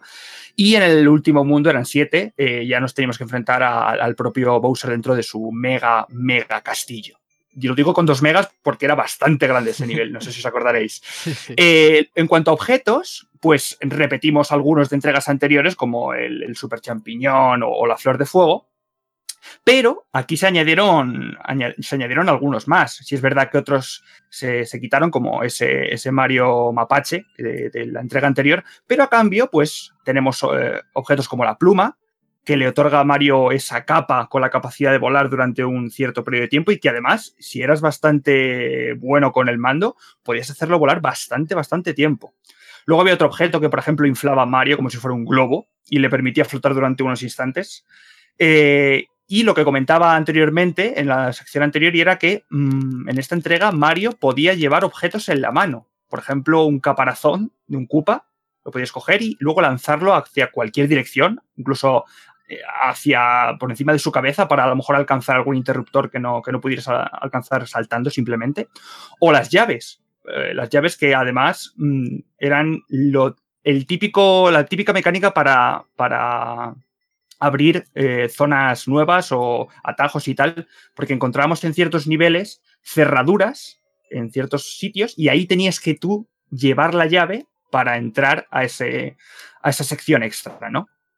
Eh, también, importante resaltar esa cajita que teníamos en el HUD en la parte superior, en la que podíamos llevar guardado un objeto de repuesto por si, por ejemplo, pues nos, nos tocaba algún enemigo y perdíamos, yo qué sé, si íbamos con la flor de fuego o si simplemente éramos Super Mario y nos hacíamos pequeñitos, pues automáticamente saltaba, eh, se disparaba el, efecto de que de la cajita salía ese objeto que tú tuvieras guardado, que podía ser pues, una seta o una estrella o, no sé, cualquier, cualquier objeto típico de, Mario y podías, pues, hacer... Eh, hacerte con él y, bueno, con, seguir adelante con, como si no te hubiese pasado nada, vamos. Pero sobre todo lo que más hay que destacar en este juego yo creo que es la participación no de Yoshi, sino de los Yoshis, porque hay que recordar que son como una raza en sí. Teníamos, de hecho, no solo al Yoshi verde de toda la vida, sino que los teníamos de múltiples colores. Nos podían ir saliendo en algunos bloques mmm, en forma de huevo, que eclosionaba y ahí salía y gracias a ellos pues lo montábamos y éramos capaces de, pues, de comernos un montón de enemigos, la gran mayoría, no todos. También podíamos comer eh, manzanas de los arbustos que teníamos por el mapeado, llegar a sitios muy difíciles de alcanzar porque podíamos hacer saltar a Yoshi y mientras Yoshi estaba en el, en el propio salto, tú saltar de la montura, por lo que podríamos considerarlo como un doble salto.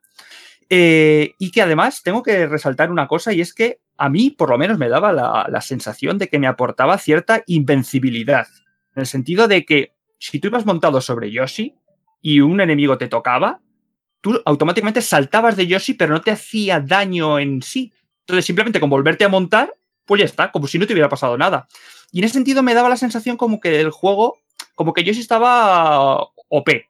O sea, ir sobre Yoshi era como, bueno, en modo fácil. No sé si a vosotros también os pasaba. Sí, hombre, al final es cierto que, se siente como otra oportunidad, ¿no? Como, bueno, vale. Pero yo al menos cuando me ocurría, mm, sentía mucha lástima de que se fuese. Yo iba detrás de Yoshi de, por favor, no te vayas, sé mi amigo, abrázame y volvamos a, a jugar. Y sobre todo, lo que yo nunca hice entonces, ahora ya sí, es lo de el salto suicida de Yoshi, vete al vacío, yo sigo para adelante. Eso me parece de una crueldad. Yo no sé si en Nintendo realmente esto es del diseño lo tenían claro, pero wow, ahí la peta tendría que estar contenta, ¿eh?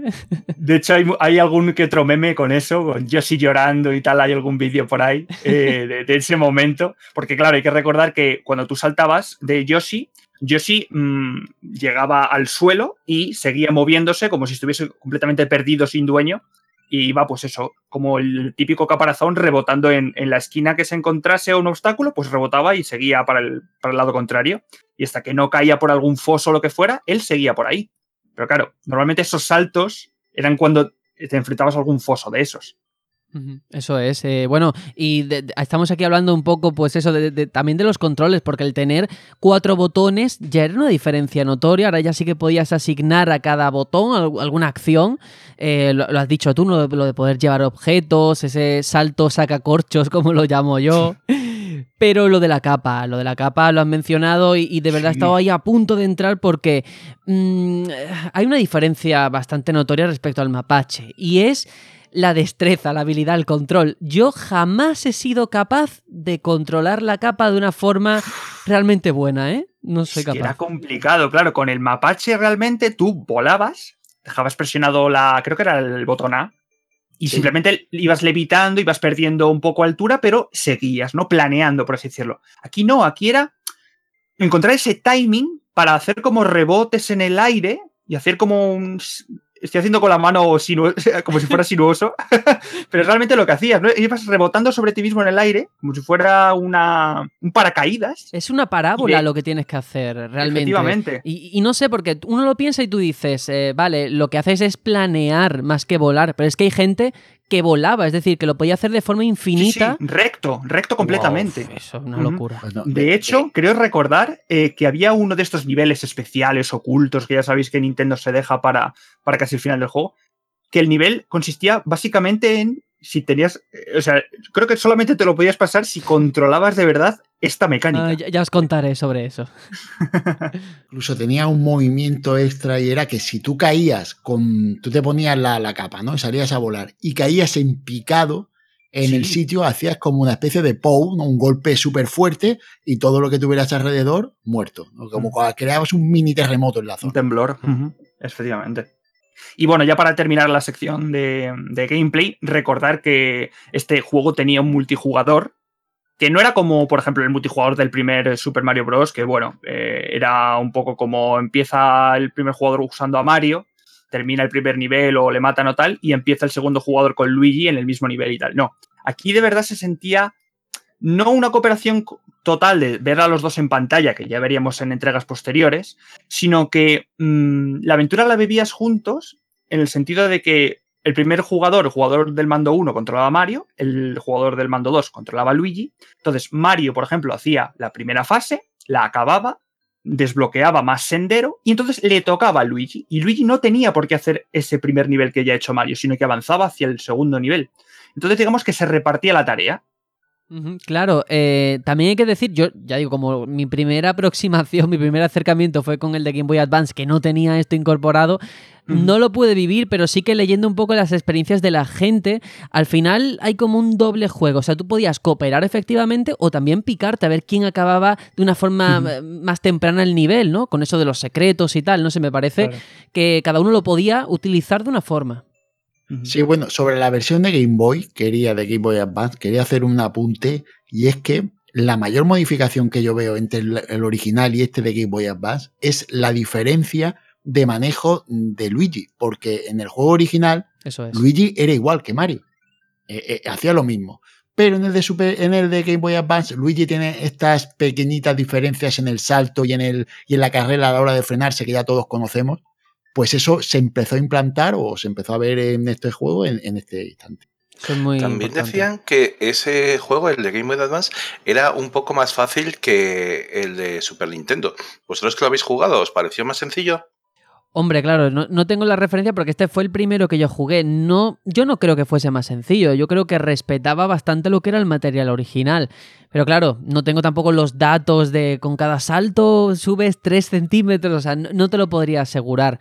Pero vamos, que seguía siendo un reto, eso es obvio. Y bueno, antes de concluir el apartado este de jugabilidad, yo aquí, mm, bueno, no sé si los eché en falta, pero sí que lógicamente e, es obvio que no está el velocímetro de Super Mario Bros. 3. ¿Alguno realmente dijo qué lástima que no está o realmente os dio igual? No, no es una cosa que yo echase en falta o me, percatase incluso de, ello. Sí que me percaté sobre todo en, cuanto a los enemigos que vimos, que no hay Goombas. Los, los sustituyeron por esos dinosaurios, nunca mejor dicho que estás en la, en la tierra de los dinosaurios, pues eran como el enemigo estándar, ¿no? Claro, volvemos a esa coherencia interna del mundo que habían creado. Eso es muy importante. Y hablando un poco de ese mundo, de ese universo, de lo que nos quiere contar, ya sea de forma explícita o implícita, Juanjo, ¿qué nos puedes contar de, este Super Mario World? Bueno, yo podría decir que, la historia, pues todo transcurre de una manera cronológica. Tras los anteriores juegos de NES, eh, pues eso, de Super Mario Bros. 1, el verdadero 2 de los levels, no vamos a hablar de, del 2 que vino a, Occidente y del 3. Pues este Super Mario World, de hecho Super Mario Bros. 4, toda la trama del juego se nos presenta mediante secuencias, eso quería decirlo antes de nada, que aunque hoy día sean obsoletas, ¿vale? Porque hoy día estas secuencias que se puedan ver no, no tienen ningún valor como, como se ve en el momento, hay que destacar que en su momento eran, eran toda una novedad ya que en este tipo de juegos apenas existían métodos de comunicación más allá de lo poco que veíamos en la acción ocurrida en el juego. Y ya esas pequeñas cinemáticas que tú has dicho, que realmente son secuencias, no llegan ni a cinemáticas, ya se veía, ya se veía una diferencia, ¿no? Y también hay que resaltar, bueno, hay que decir que este Super Mario World no es una excepción en cuanto a la historia base tan popular en la saga, ¿no? Pues el tan manido argumento del villano que arrastra a la damisela y el héroe que, que acude en su ayuda. Bueno, pues tanto es así que en Super Mario Maker es motivo de chanza, ¿no? Eh, el hecho de que cada vez que empezamos un reto se ve una pequeña animación de unos Goombas arrastrando a Peach y llevándola a un castillo. Pues bueno, este juego es igual, ¿vale? Eh, se nos plantea que Mario y Luigi, tras salvar a Peach eh, junto con su reino y después de tanto ajetreo que habían vivido en las anteriores entregas, deciden irse todos juntos de vacaciones a Dinosaur Land. Y el lugar donde se desarrolla este nuevo juego, podríamos decir que es un emplazamiento distinto, ¿no? Lo que no podían imaginar es que allí, en una tierra tan lejana, ¿no? También empezasen a tener problemas y después de un breve descanso, pues los fontaneros pues no encontraban a la princesa. Pero sin embargo dieron con un extraño huevo con manchas, del cual de repente pues sale Yoshi. Que creo que ya no hace falta que diga quién es Yoshi, ¿no? ya que entre lo que todos sabíamos y lo que ya hemos dicho, pues ahí está Yoshi. Y bueno, pues Yoshi les dice que entre otros dinosaurios que también han sido encarcelados por unas malvadas tortugas, pues está todo el problema que están encontrando. Y entonces, pues, todos estos datos que aporta Yoshi, la situación que se encuentran y tal, lo de las tortugas, pues se dan cuenta de que todo debe ser de obra de, pues, ¿de quién va a ser? Pues de Bowser. Y esto junto con su lugarteniente, los Koopalings.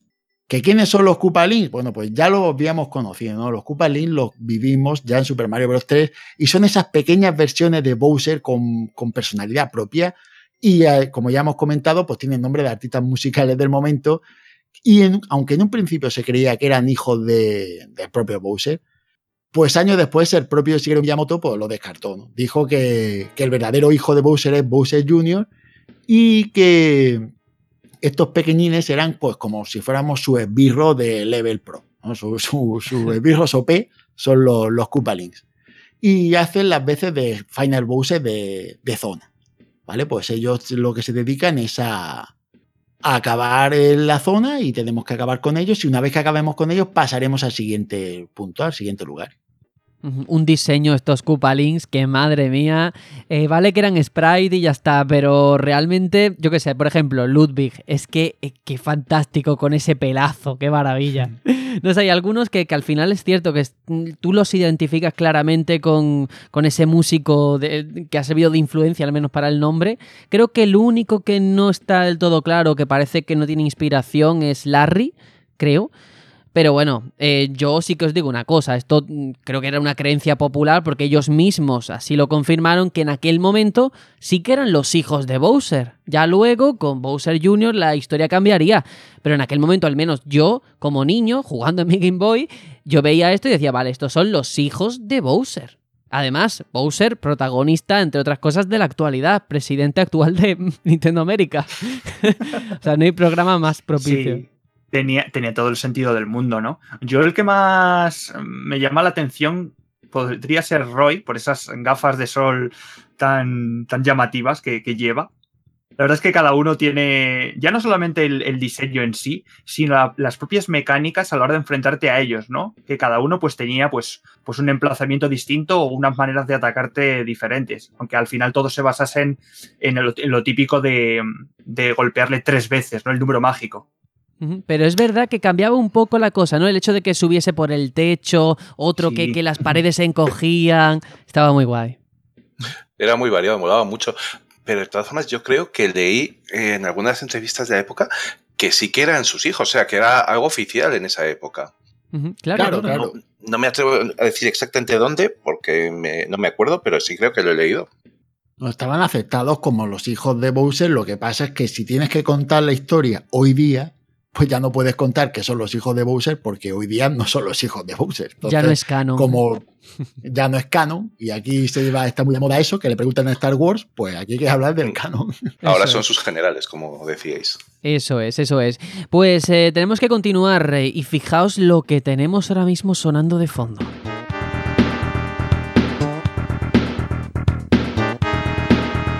Es imposible de verdad no asociar mm, determinadas canciones a un momento concreto jugando y eso lógicamente hay un responsable, hay un protagonista, hay un implicado que es nuestro amigo Koji Kondo, ¿no? Atreides.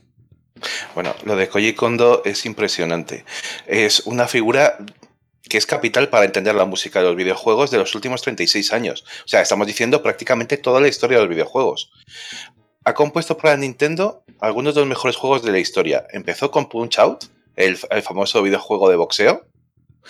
Y eso fue en el año 83. Pero es que el último que ha hecho han sido los arreglos para Super Smash Bros. Ultimate. Es decir, continúa en activo. Es muy raro encontrar una carrera tan larga y que siga haciendo juegos de máximo nivel. Pero es que estamos hablando de un señor que entre sus juegos están eh, Super Mario Bros. y los siguientes. El primer Zelda pero es que los demás también. El primer Star Fox, pero es que los demás también. Y los Smash Bros. También desde el principio. Jolín, es mucha historia de los videojuegos ahí. Yo creo que se puede decir sin exagerar demasiado que la música de Nintendo es la música de Koji Kondo. Sí, sí, sí, sin lugar a dudas. Yo creo que con tres notas uno ya sabría reconocer eh, la música de, un Mario. Es más, con el sonido de cuando coges una moneda ya es completamente identificativo. Además, me alegra que comentes lo del sonido, porque es que también es suyo. Es decir, es un grandísimo compositor que además no, te, no creía que fuera a dedicarse a componer. Y eso que en el jardín de infancia lo que tenía era para jugar un órgano Yamaha Electron, que no sé si habéis visto las imágenes, pero es un órgano con dos teclados espectacular. A mí me cuesta imaginarme un niño de cuatro añitos o cinco añitos poder subirse a la silla, llegar hasta ahí y empezar a tocar en el órgano. Pues así empezó el amigo Koji Kondo. Luego ya, pues los padres le regalaron un teclado sintetizador analógico de Yamaha, que es para verlo tenía ya todo tipo de, posibilidades y empezó a hacer todo tipo de sonidos, pero buscaba eso, más que la música, eran los sonidos, el poder coger y, por ejemplo, hacer el sonido de un león, el poder hacer distintos sonidos. Curiosamente, mm, la música le gustaba mucho, pero no se veía, ya digo, como un compositor. De hecho, se metió en el programa de Bellas Artes de la Universidad de Osaka, ya cuando tuvo unos añitos más, y no pensaba en eso. Se metió en un grupo de música, en un grupo de hard rock, por cierto, ocupándose, por supuesto, de los teclados, que luego le definirían durante muchos años. Y, ahí es cuando encontró a Nintendo, más que que Nintendo encontrara a él se encontró en la universidad un anuncio, un amigo suyo, de que estaban buscando eh, gente para Nintendo, pero no programadores, sino que buscaban directamente, ya era ahí que se encargara del sonido. Parece ser que Shigeru Miyamoto se había dado cuenta que necesitaban un departamento específico de sonido. No podía coger y ser los programadores directamente. Y nada, se lo dijo este amigo, se presentó allí y lo cogieron. Y, en aquella época era todo muy distinto. Estábamos hablando de que el propio eh, que se encargaba de componer la música también se dedicaba a componer el sonido. O sea, lo que decías de, la moneda, pues es que también era diseño de Koji. Y que esté también integrada la música, yo siempre he pensado que es en buena medida porque se ocupaba de todo. Entonces va, la música va perfecta con lo que está pasando en pantalla. Eso es, eso, es. Eh, o sea, yo que, bueno, soy un aficionado, porque tampoco puedo decirlo de otra manera, que alguna cosita sí que he hecho de, bueno, integrar música en videojuego y tal, es que no tiene nada que ver lo que las herramientas que hay hoy con la época. O sea, tú hoy en día puedes meter un fade out, un fade in y creas un bucle y ya está. Pero pensar que una melodía con tan pocos instrumentos, tan pocas armonías que podías crear, tenía que darte para media hora de nivel o diez minutos o, o dos horas, da igual, eso era también un verdadero reto.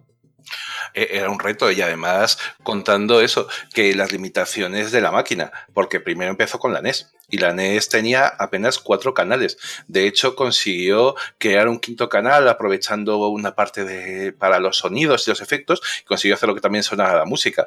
Era un ingeniero de sonido de mucho talento. Y cuando se encontró con Super Mario World, se encontró con que tenía una máquina nueva. Bueno, Super Mario World, como habéis dicho muy bien, era el primer juego que de Mario para Super Nintendo. Y tenían, y era la primera vez que se enfrentaba con esa máquina, que tenía ocho canales, ocho canales enteritos para él. Entonces eh, estaba doblando lo que tenía antes, le gustó mucho, pero en cambio eh, se encontró con una disyuntiva. ¿Qué hacía? ¿Seguía haciendo la música como lo hacía antes, que había tenido mucho éxito, le habían premiado, le habían alabado una especie de música de laboratorio? ¿O cambiaba la música ya que cambiaba las posibilidades que tenía? Pues el propio Kondo, y en una entrevista que hizo para el libro Game Maestro en el año 2001, que era un libro que recogía eh, las declaraciones, entrevistas más bien de distintos compositores de videojuegos. Eh, es un libro japonés que es inencontrable y que han traducido parte y concretamente esta entrevista decía, para Super Mario World decidí que por ahora al menos intentaría usar sonidos que se parecían a los instrumentos normales que se escuchan en el mundo real. Sin embargo, mi idea fue organizar los instrumentos individuales de una manera que normalmente no se escucha, como poner el banjo y el tambor de acero juntos, por ejemplo. Eh, Kondo buscaba poner tantos instrumentos raros como, y únicos como pudiera. Y el tema principal del juego, de hecho, lo refleja, pero siguiendo una máxima, que es lo que comentábamos antes, que la dio Shigeru Miyamoto desde el principio y que luego la continuó Kondo durante toda su carrera. Y era que la música tenía que estar integrada con lo que sucede. Es decir, podías coger y poner los instrumentos que quisieras, pero esos instrumentos tenían que transmitirlo correctamente. Y la verdad es que yo creo que lo, que lo consigue sobradamente. De hecho, lo que hacía Kondo para poder adaptar la música al juego es que esperaba a componer a cuando ya estaba el concepto y la imagen del juego. Y cuando le mandaban las primeras pantallas ya se hacía una idea de cómo iba a ser el juego. Y entonces empezaba a componer. Trabajaba muy mano a mano en aquella época con los programadores. Digo en aquella época porque más adelante todo esto tendría que cambiar. Ya no sería un ingeniero y al tiempo un compositor. Sería o compositor o ingeniero. Obviamente se quedó como compositor. De hecho, cuenta que en Super Mario World, normalmente, bueno, en todos sus juegos normalmente siempre compone el tema principal lo primero, pero le costó muchísimo. De hecho, aquí compuso, eh, viendo las imágenes, pues que si os acordáis del comienzo del juego, pues eh, son como prados, eh, muy verde y todo eso, compuso un tema ligero y bonito. Y cuando se puso a jugar, no pegaba ni con cola. Así que no, le costó un montón y lo que hizo fue coger y el que más le tiraba era uno de los niveles que era el nivel del acuático. Y a ese le, le dio la impresión que le pegaba muy bien un vals creó eh, un vals, pero al final esa melodía es la que luego, con muchas variaciones, está en, todo el juego. Eso es, fíjate, eh, Atreides, que tal y como lo estás contando, como está sonando de fondo, yo creo que lo mejor es ponerle un poquito. como tú dices, es un vals, cambia el tempo, pero la melodía es igualmente reconocible. Sí, sí, sí. De hecho, es que esa melodía eh, se reproduce durante todo el juego, pero variando según lo que pasa en ese momento, como lo que hemos ido diciendo. Que el tema normal es el que suena en el mapa, que está así, pero por ejemplo, los niveles de las cavernas tiene más eco y va más lenta. Eh, el vals que justo acabamos de oír, que es más lento, pero muy bonito, más, más, más, más melodía. Eh, la parte aérea es muchísimo más dinámica. Y una cosa muy curiosa es que si conseguías a Yoshi, entraban unos bongos de fondo. Estuvieses donde estuvieses. wow. ¿Qué se añadía? Eso era una. ¿eh? Y era un alarde técnico. Eso no, no, se podía hacer, por ejemplo, en la NES. Y sin embargo, aquí lo habían aprovechado. La verdad es que estaba muy bien. Oh, a mí, entonces, me gusta mucho la de, los, la de los fantasmas y los castillos, que suena mm, más lenta, y con un cierto eco para provocar tensión. Y a mí me la provoca, eso te lo puedo asegurar. Da muy mal rollo, mira, mira, mira. Esto es para cuarto milenio. La nave del misterio. Sin lugar a dudas, pero fíjate, tengo aquí delante un poco la lista de todos los temas. Si hay uno que me llama la atención, que pone Special World, ese mundo ah, opcional, porque este final prácticamente que eso hay una cosa que no podemos dejar. Estamos hablando de la música, la música va unido también a estas fases, a estos niveles, lo que nos transmite, lo que nos cuenta en ellos. Y Juanjo, yo creo que en eso sí que tú nos querías incidir, porque me estabas como pidiendo paso por el chat de por favor, que yo quiero hablar de los niveles, que también es muy importante. Y efectivamente es parte del ADN, estos secretos que estaban dentro de este mapa, ¿no? Claro, claro, hay que decir que, este juego, ya lo hemos comentado en varias ocasiones, hay muchos aspectos que son muy interesantes y que hacen la verdadera diferencia respecto al, juego, los juegos anteriores, ¿no? Hay que pensar que la presentación pues, se hace de una manera similar a lo que vimos anteriormente en la NES, pero en esta ocasión todo se respira como con más vida. Se diría que Dinosaur Land es un entorno como más consistente y se siente susceptible a los cambios que se puedan producir. Bueno, tanto es así que en ciertas acciones, como pasa en un determinado lugar o como puede pasar eh, haciendo algún nivel, pues puede originar que se produzcan animaciones o modificaciones del mapeado que harán visible cierto nivel de evolución en la partida, ¿no? Pues yo qué sé, por decir algo, mm, cuando te acabas una cosa y sale algo disparado y le pega a una montaña, pues podríamos ver que la montaña pues le sale como, le pone una tirita ¿vale? Esa montaña con ojos que antes habíamos visto. Y esa modificación se queda ahí puesta y eso le da pues cierta vida, ¿no? Y eso en 1990 pues se puede considerar que, pues, era algo vanguardista. Eso no se había visto, yo no lo recuerdo haberlo visto antes, ¿no? Bueno, yo lo vi en el 92, pero seguro que en el 90 no lo había visto nadie. Y bueno, decir que uno de los aspectos más impactantes e influyentes del juego fue el diseño ¿no? y la concepción en cuanto al mundo en el que se desarrolla dejamos de lado la posibilidad de viajar a diferentes reinos con una temática muy marcada, que es lo que habíamos visto, por ejemplo, en Super Mario Bros. 3, y en su lugar nos encontramos en un solo entorno.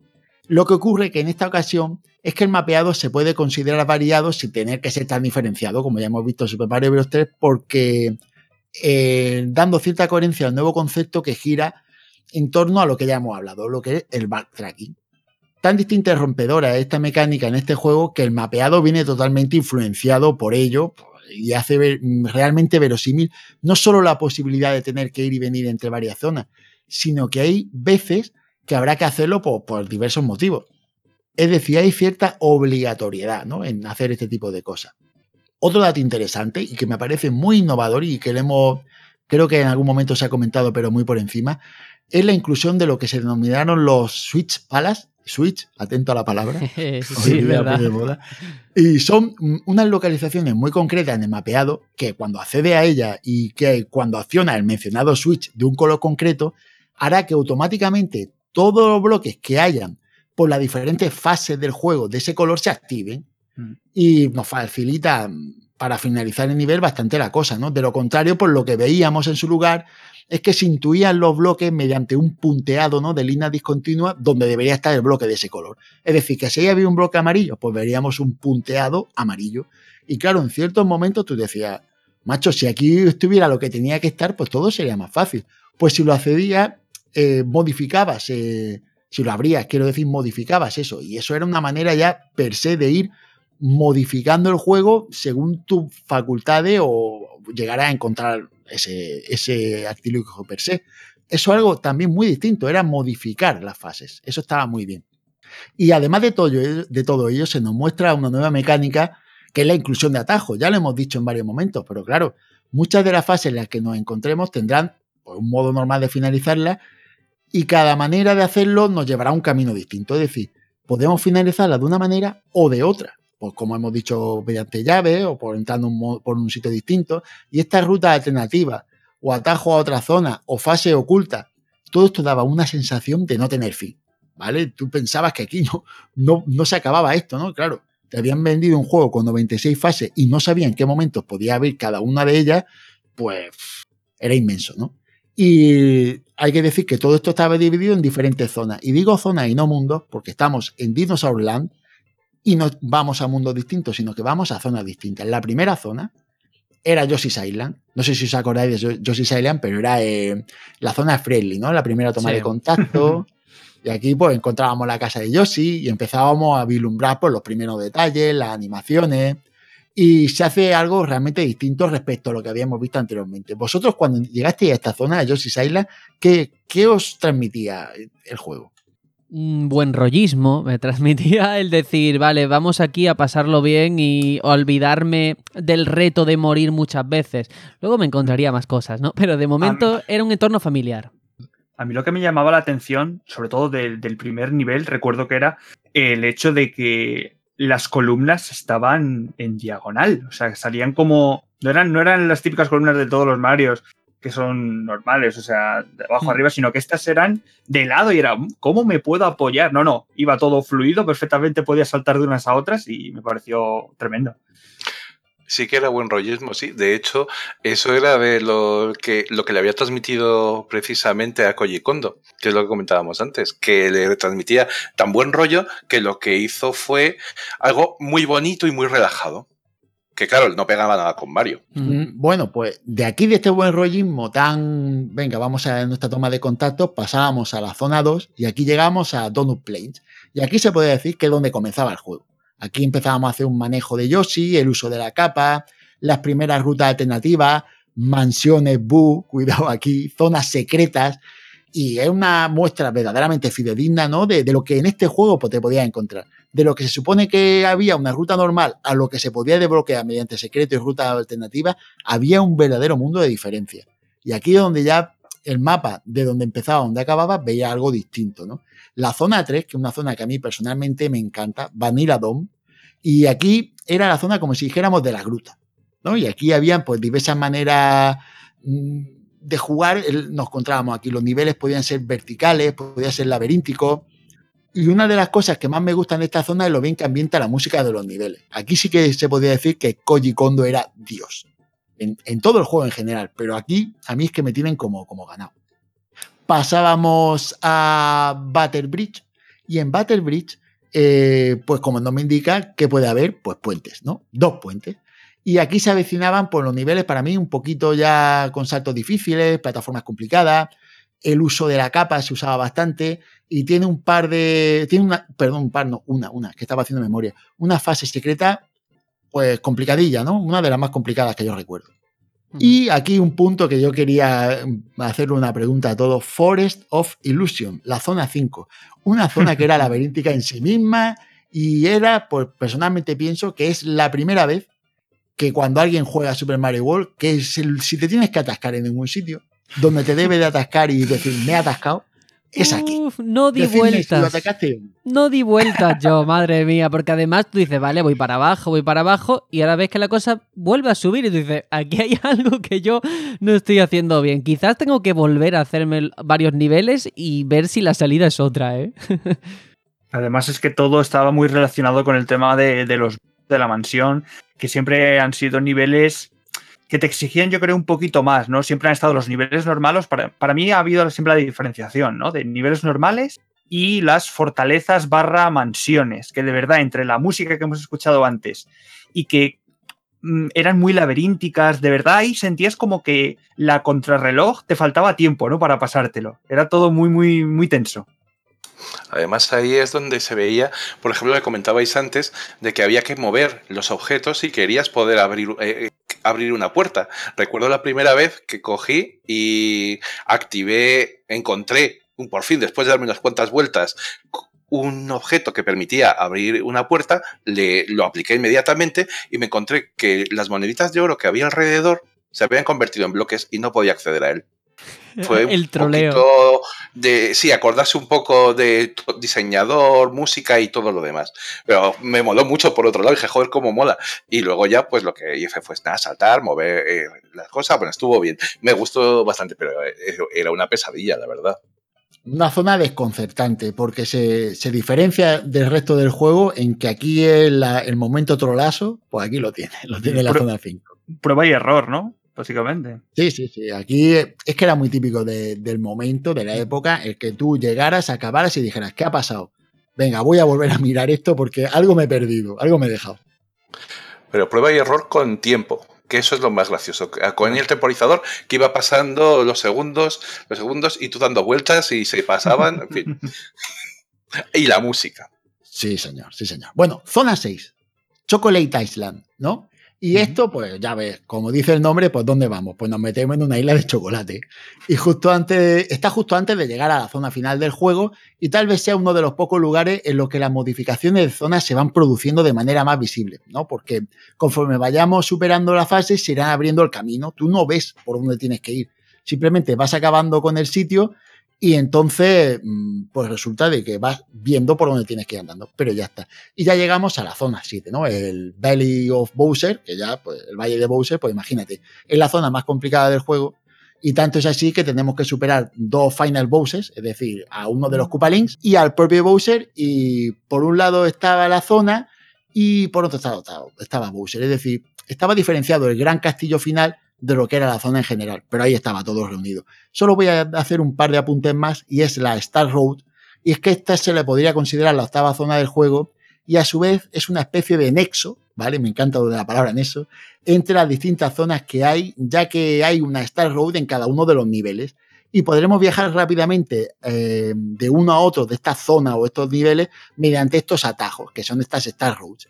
Y cada nivel, esto es una cosa muy interesante, tiene un Yoshi de distinto color y una salida oculta que debemos encontrar para poder pasar a la siguiente fase de la Star Road. Esto era ya un momento ya de ir mm, viendo una especie de puzzle. Eran niveles bastante interesantes porque cambiaba la mecánica de plataforma pura y dura a vamos a pensar un poco que esto no es eh, hacer saltos difíciles, sino pensar cómo tengo que hacerlo, que estaba bastante interesante.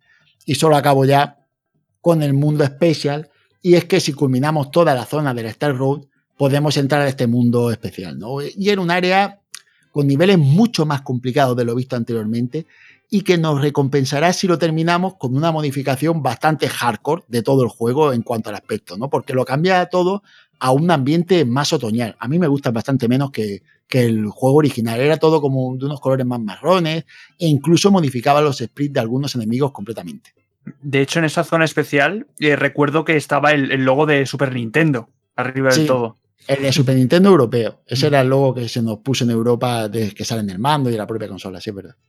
Y aquí además, eh, Koji Kondo lo que hizo fue coger y meter eh, una nueva versión con tambores metálicos a lo que había sido la melodía. También buscando distinguirlo como que era algo completamente distinto a lo anterior. Fíjate, claro, aquí estamos hablando de, esas bondades, eh, por un lado del diseño de juego y por otro, pues de todo ese apartado artístico que lo envuelve. Estamos en un informe de misión, siempre lo decimos, eh, donde intentamos aunar la información con la emoción. Creo que hemos estado ya como más de hora y media con ese bloque de la información, esos datos objetivos y puros y empíricos que tienen que aparecer, pero mm, como yo quiero también hablar de esas sensaciones, de esas emociones, de esos recuerdos que siguen ahí vigentes después de casi 30 años, vamos a escuchar un poco de música y no sé, Atreides, sé que tienes un montón de información sobre Koji Kondo. Precisamente nos estabas comentando, ¿no? De cómo fue capaz de sacarle partido a esa Super Nintendo con los ocho canales. ¿Cómo podríamos un poco, pues eso, aglutinar todo ese estilo en este Super Mario World antes de dar paso a un temita musical?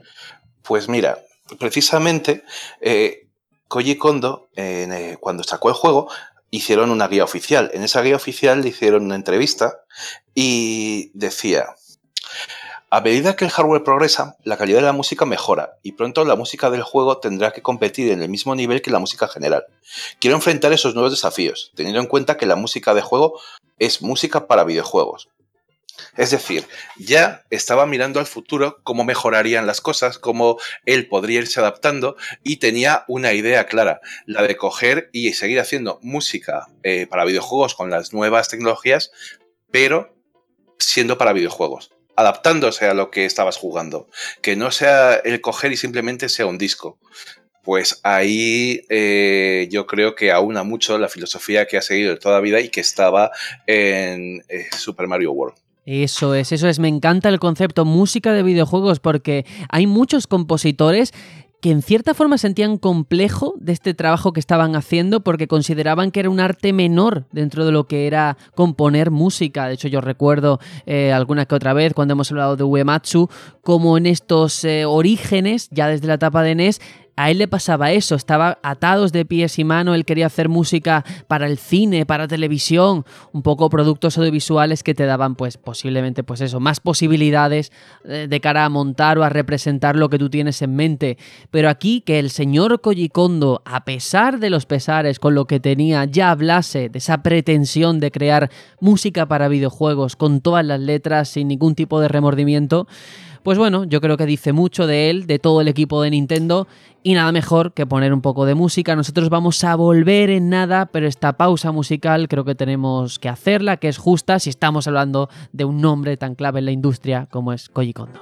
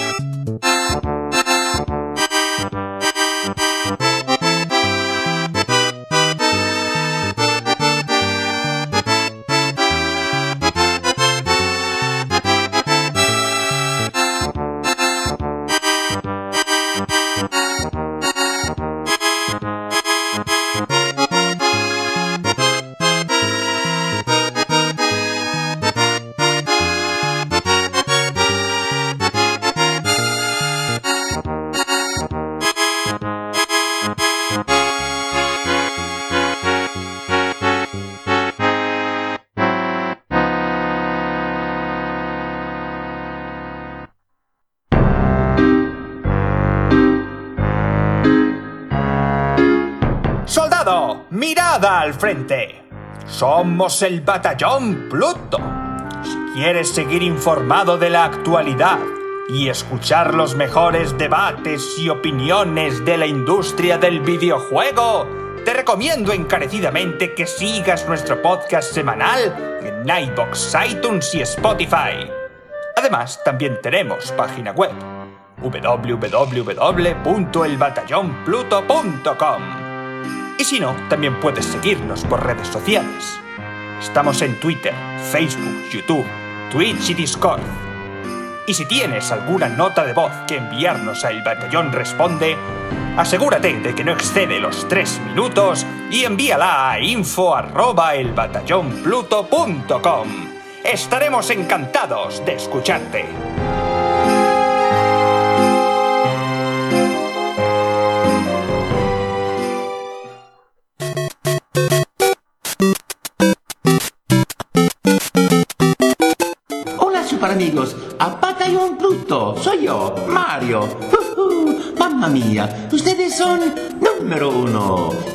También.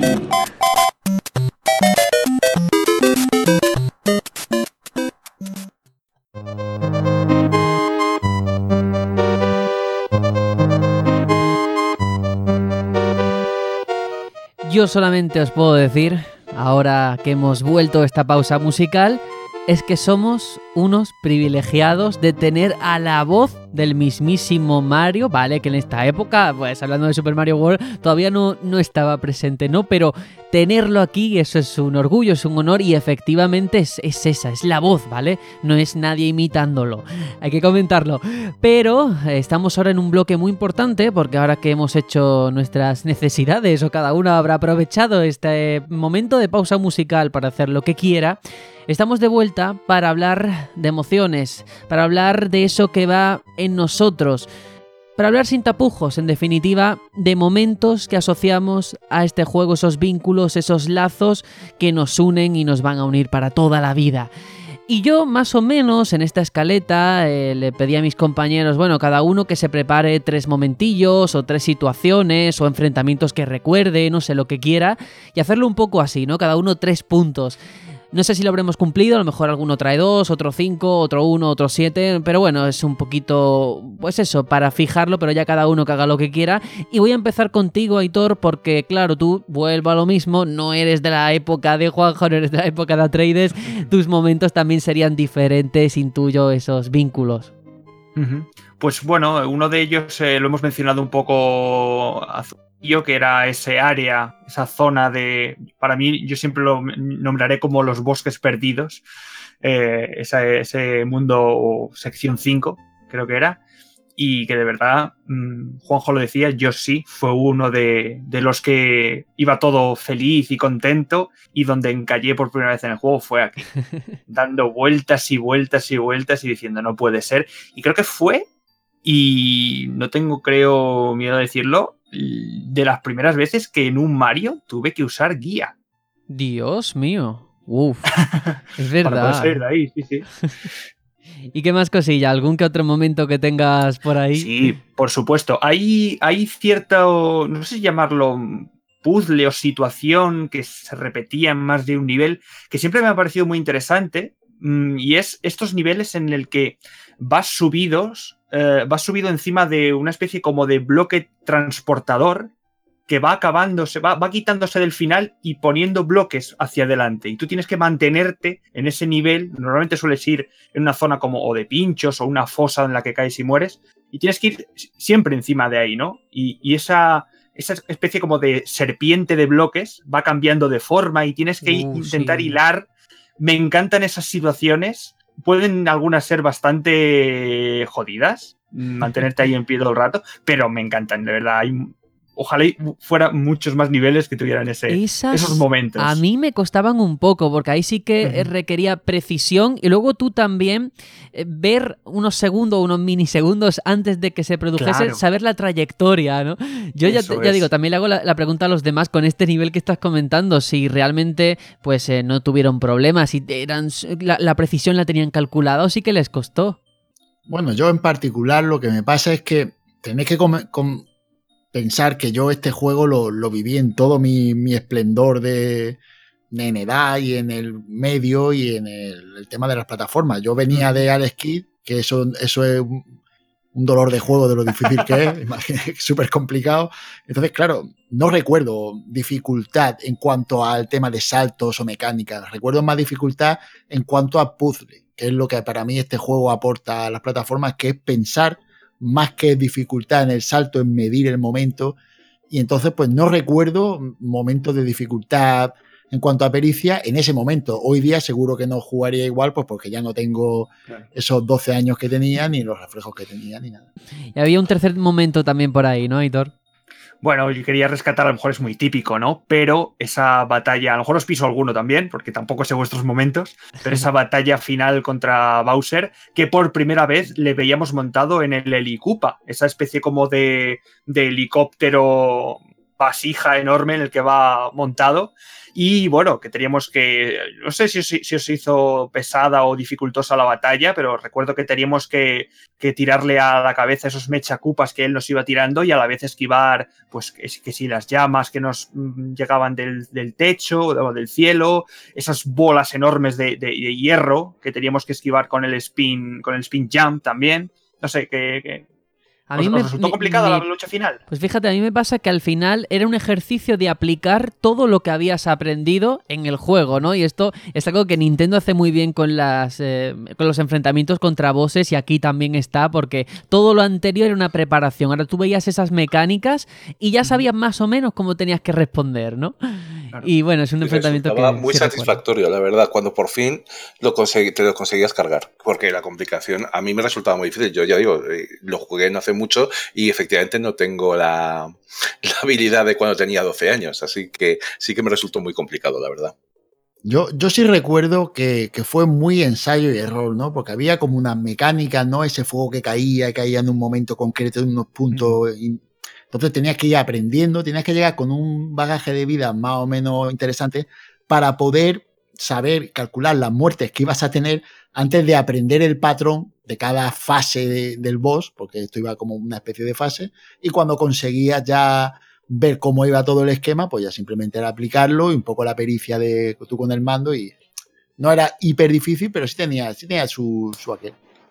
Claro. Hombre, a día, a día de hoy eso es muy distinto. Por la Super NES Mini puedes rebobinar. Wow, eso es un lujazo, ¿eh? Eso es, es, un lujazo que tenemos ahora y que en aquella época sería impensable, evidentemente.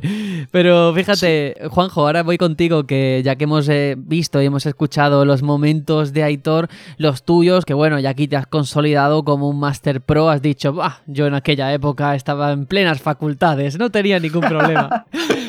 Pero bueno, no, no sé. Bueno, no, no, no, miento, ¿no? Y todo el que sea de, de, mi época, más o menos, con las plataformas, sabe que, que hay un, un, momento dado en el que eres muy bueno en eso porque que te dedicabas a eso. Yo lo digo, y esto lo digo sin rubor, yo a Super Ghosts and Ghosts de Super Nintendo me lo llegué a masterizar a un nivel que me lo pasaba sin querer, ¿vale? Y eso no era porque yo fuera muy bueno. Es que, tío, tienes que entender de que tenías un cartucho ibas a partir el cartucho. El cartucho lo tenías que reventar antes de jugar al siguiente, porque a mí me tocaban dos cartuchos al año. Uno era en mi cumpleaños y otro era en Navidad. Y ya está. No me tocaban más. Entonces esos juegos yo los reventaba. No es que yo fuera buenísimo. Es que el juego al final lo tenía que masterizar porque, porque no había más, más narices. Es lo que Yo creo que, que cerrabas los ojos y veías el nivel perfectamente, ¿no? En tu posiblemente, cabeza. posiblemente. Ya no me acuerdo bien, pero era así. claro, Yo esto que cuento... la clave de estos juegos siempre ha sido la memorización. Sí. Lo jugabas es 18 verdad. veces, al final podías hacerlo con los ojos cerrados porque salían siempre por el mismo sitio. Los patrones, sí, sí. Claro, los respawn de enemigos, todo, todo. Ya llegaba un momento en el que ya sabías cómo iba todo. Era, no era que fueran muy buenos, es que eran muy pesados jugando. No tenía más, más secreta la cosa. Bueno, mi momento. Voy a empezar con el primer momento y fue la primera vez que me topé con, con una mansión Boo. ¿Vale? Yo para mí eso fue un, un, romperme los esquemas porque llegué ahí, yo no sabía bien de qué iba eso. Esos fantasmas que cuando te daban la vuelta te atacaban y cuando los mirabas se, se escondían. Y yo decía, pero esto, ¿qué pasa aquí? Y después el hecho de que, pues como, como buena mansión Boo, pues nada es lo que parece y, y, que salgas por un sitio no quiere decir que por donde tenías que salir y que cojas una puerta no es que la tuvieras que coger y era el troleo. Troleo porque sí. ¿vale? Y eso no, en esa época, en los 90, el troleo no era una práctica tan extendida como hoy día. Era algo extraño, ¿de acuerdo? Entonces me, me impresionó bastante. Es que no era el típico nivel de avanza para la derecha y ya está, sino que de verdad había ahí un laberinto, una toma de decisiones de por dónde ir, de verdad. Y ahí me has pisado uno de los momentos. Yo estoy de acuerdo. Es cuando te encuentras con la mansión Boo. A mí me gustó muchísimo. Y no es que fuera muy difícil en cuanto a los fantasmas ni nada de eso, pero lo sorprendente que era. Y sobre todo eso, el que cogías y tú empezabas a dar vueltas y no salías. Tenías que encontrar los secretos para poder salir por la puerta que, era, que había. No, a mí también es de, de mis favoritos. Puede, a lo mejor doy un dato fucker, pero puede, ¿recordáis el castillo del mundo 7 del primer Super Mario? Que yo lo catalogué como el castillo infinito. ¿Puede que ese fuera un- una protomansión Boo? Que tenías que escoger Uh, la. Tenías que escoger como por dónde. La ruta adecuada. sí. Eso es la ruta y escuchabas como un sonidito que te decía, bien, has acertado, puedes seguir. Si no, repetías ese- esa sección del castillo. Me ha venido ahora a la cabeza y digo, puede que muy eso bien fuera visto, sí, sí. un- una protomansión. Prototroleo, ¿no? Está, está bien pensado. está bien Claro, visto. el primer Nintendo troleo de los troleando. videojuegos. Exacto, Nintendo ahí troleando, qué máquinas, tío. Bueno, la siguiente zona, y es- esta fue una. un- eh, podría decir que no es in-game, pero lo voy a comentar, y es cuando me explicaron que había un sitio que, que era un sitio donde podías conseguir todas las vidas que querías, todas las setas que querías, todas las plumas que querías, y es decir, que era verdad. eh, era la fase pro del juego, la fase que ya no moría. Tú, si conseguías la que se llamaba Top Secret Area, pues tú ya ahí ya, ya estaba, ya se había acabado el rollo, tú ya el juego lo tenías masterizado. Y yo decía, pero eso no puede ser, ¿no? Y me lo contaban, pero ¿dónde es? Y el mamonazo que me lo contó, no se me olvidará, eh, se llamaba José Antonio Villanueva. Fijaros cómo lo tengo calado el tío, ¿eh? Si nos escuchas, muy Llama. mal, ¿eh? Llámanos. Eh, pues eh, me dijo el área donde se desbloqueaba esto, es decir, la fase donde se desbloqueaba, Mm. pero no me dijo cómo. Me dijo, es aquí, pero ahora búscate tú la vida para desbloquearlo. Y claro, pues yo, imaginaros la de veces que me pude hacer esa fase para conseguir de- desbloquear ese top secret área, ¿no? Y para- cuando lo descubrí ya fue, el juego se acabó. Ya no podía morir, tranquilidad eterna. Voy a acabar ya diciendo lo- los ver. Switch, ¿no? Lo que son la- las Switch, las zonas estas que antes he comentado, eh, para mí eso fue un, un golpetazo, ¿no? Decir, ¿esto qué es? Que puedo modificar los niveles. Que el nivel que aquí tenía un cuadrito que era de color verde, ahora resulta que cuando está el color verde em, le doy y me sale siempre una pluma. ¿Pero esto qué es? Esto, esto es una locura. Esto es, claro, para mí era un, un cambio de, de paradigma el poder modificar los niveles. Y eso era. Hay dos maneras de jugar. Esto es increíble. Buah, esto yo, yo- para mí era una locura. Para mí el juego fue muy innovador en muchos aspectos y este fue uno de Fíjate, eh, hemos hablado de la mansión Boo que te marcó también a ti, a Trades. A mí también era uno de mis momentos, nos ha pisado a todos. Pero bueno, sí que tendrás al menos otros dos que seguro que están ahí también top, top. Sí, desde luego. Eh, Como dije al principio, yo era ceguero y lo poquito que jugué fue por eso, porque trabajaba con ellos y lo pude ver. Así que hasta que no tuve la Super Nintendo Mini, no me pude jugar el juego. Realmente fue el primero que cogí y me lancé a por él porque siempre me había llamado mucha atención y me gustaba. Y lo que me llama de, del juego es el propio juego en sí. Es que es alucinante lo fresco que se mantiene lo que comentaba un poco antes, que lo comparas con juegos actuales, como por ejemplo el super premiado Celeste de este año, y es que se ve más bonito, sigue igual de fresco y funciona igual de bien a día de hoy, que entonces a lo mejor no es tan sorprendente porque, claro, ha avanzado mucho eh, los juegos de Mario y los juegos en general, pero sin embargo, tú te pones a jugarlo y a los dos minutos no te acuerdas para nada ni de juegos de Mario más nuevos que hagan otras cosas, ni nada, disfrutas como un enano. A mí me ha impresionado mucho lo actual que es, la verdad. Y la otra, esa es la parte que más me ha impresionado, el juego en sí. Y lo otro es el encuentro, el primer encuentro con Yoshi. Oh. Claro, es que es un personaje muy guay y esa es la primera vez que aparece. Vale que es un poco de mitomanía, lo reconozco, pero me gustó mucho que apareciera el personaje, además lo que contaba Miyamoto, o sea, habían intentado meterlo en todo el juego, no habían podido. Y es el dinosaurio más adorable de todos. Yo no he visto, o sea, es un tiranosaurio Rex que no da nada de miedo, la verdad. Me da un montón. O sea, Es a mí me gusta mucho. el amigo de los niños, podríamos decir. Uy, eso no sé cómo tomármelo, ¿eh? No, hombre, buen sentido, buen sentido. Que esto es Nintendo. Bueno, yo, yo quería decir de, de Yoshi que a mí mm, me pareció con una personalidad aplastante desde el primer momento, ¿no? Porque a mí el hecho de que se modificara con los bongos, ¿no? Las melodías, cuando te montabas en él, me encantaba. Era como decir, te coges a Yoshi y es como un next level en cuanto a todo, ¿no? Ya jugabas como distinto, ya te veías como, estoy aquí en la, la versión pro del rollo. Me gustaba mucho.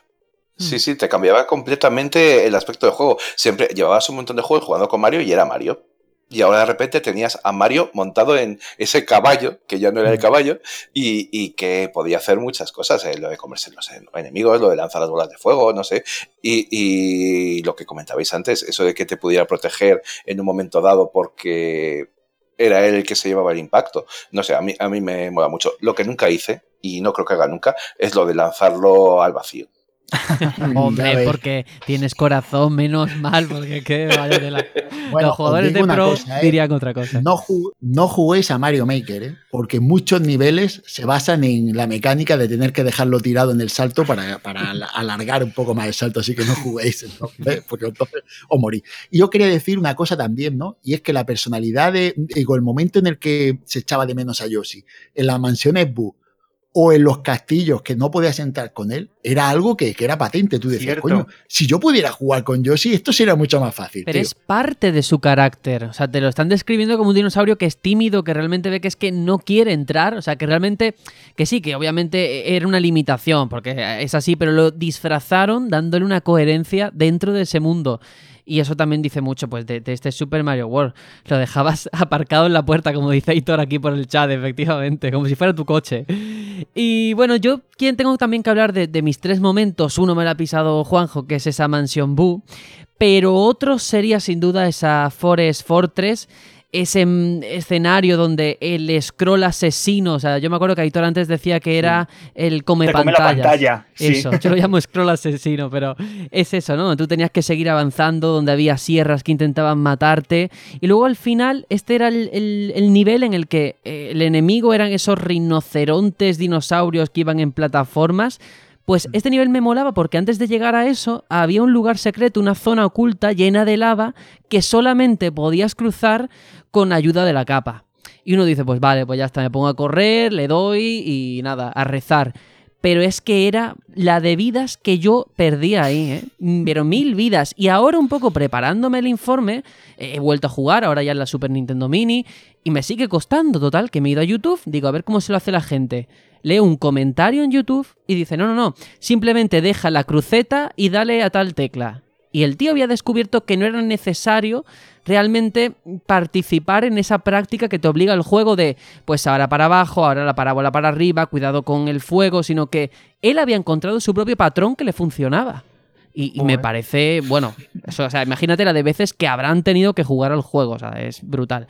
Y el otro momento es eh, Chocolate Island 2, este nivel, que es cuando te presentan a estos enemigos que son como dinosaurios verdes, que además es un nivel donde influye el número de monedas para llegar a un final secreto, lo cual está muy chulo. Y sobre todo que hay un tramo donde realmente puedes volar sin ningún obstáculo, que eso siempre mola. O sea, para la gente que no sabíamos volar, mi sueño era aprender a volar en Mario. Y aquí no había nada que me dijese, ten cuidado con esto que te puede chocar. Y eso mola mucho. Y nada, pues yo creo que mmm, llevamos dos horas hablando. Habrá quien diga, madre mía, qué pesado Sergio, qué pesado Juanjo, qué pesado Aitor, Atreides. ¿Por qué no escuchamos a esos oyentes que nos han enviado sus audios contándonos esos recuerdos, esas sensaciones que vivieron en su día? A mí eso me parece fabuloso. Vamos a escucharlos, son unos cuantos, pero todos aportan algo, todos son diferentes y todos suman en un programa tan especial como este.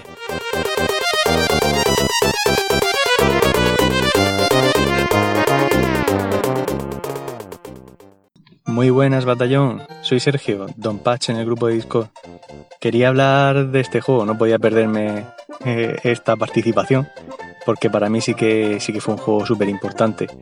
Yo tengo muchísimos recuerdos de él, de, sobre todo de, de verano. O sea, a mí me recuerda a mis veranos de cuando era pequeño, tenía vacaciones y yo cogía en mi casa y por las mañanas desayunaba corriendo y enseguida me ponía a los mandos con esa tele de tubo, mi Super Nintendo y buah, a echar partidas enormes.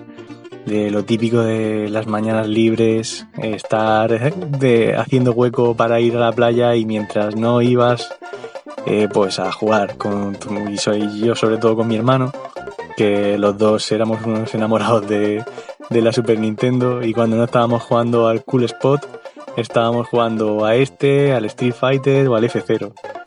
Y fue muchísimos recuerdos, sobre todo las melodías también. ¿Quién no se acuerda, por ejemplo, de esta mítica melodía?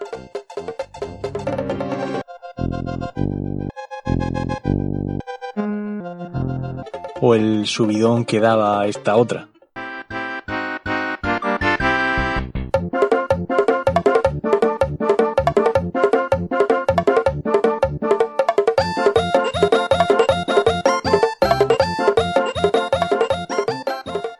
Para mí, no sé, son, son muchísimos recuerdos muy bonitos y bueno, no hay nada que diera más miedo que esta parte del juego.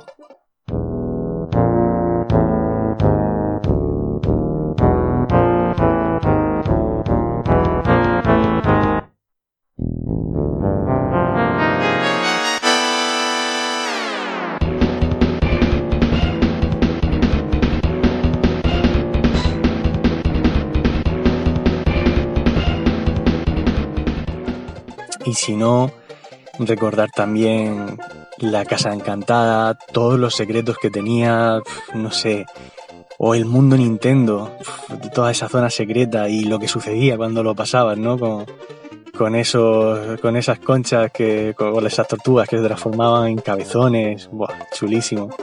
Yo tengo unos recuerdos geniales, la introducción de Yoshi, y no solo de Yoshi, sino todo ese tema de los Yoshi de colores, que, tenías que hacerlos crecer, todas las puertas secretas, no sé, fue, fue algo muy grande y la verdad es que me ha gustado muchísimo que, que hayáis querido hacer un informe de emisión de, de este juego porque la verdad es que no sé, es, sí que es un juego muy importante y muy recordado por todos, yo creo. Y está bonito hacerle un homenaje. Bueno, no me enrollo mucho más. Eh, un abrazo enorme para todos, tanto para vosotros como para nuestros compañeros de Discord. Y nada, nos seguimos oyendo.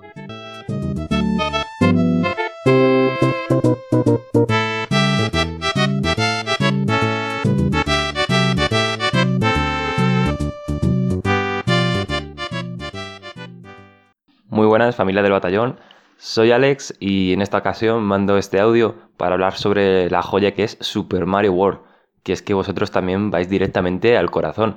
Habéis hecho un especial de Final Fantasy IX, de Kingdom Hearts, de la saga Zelda.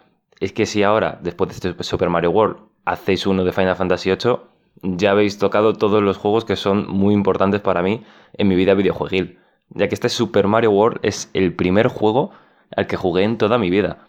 Y es un juego a día de hoy que yo creo que o lo has jugado o lo has jugado y no sabes que es Super Mario World, porque es prácticamente imposible no haberlo tocado.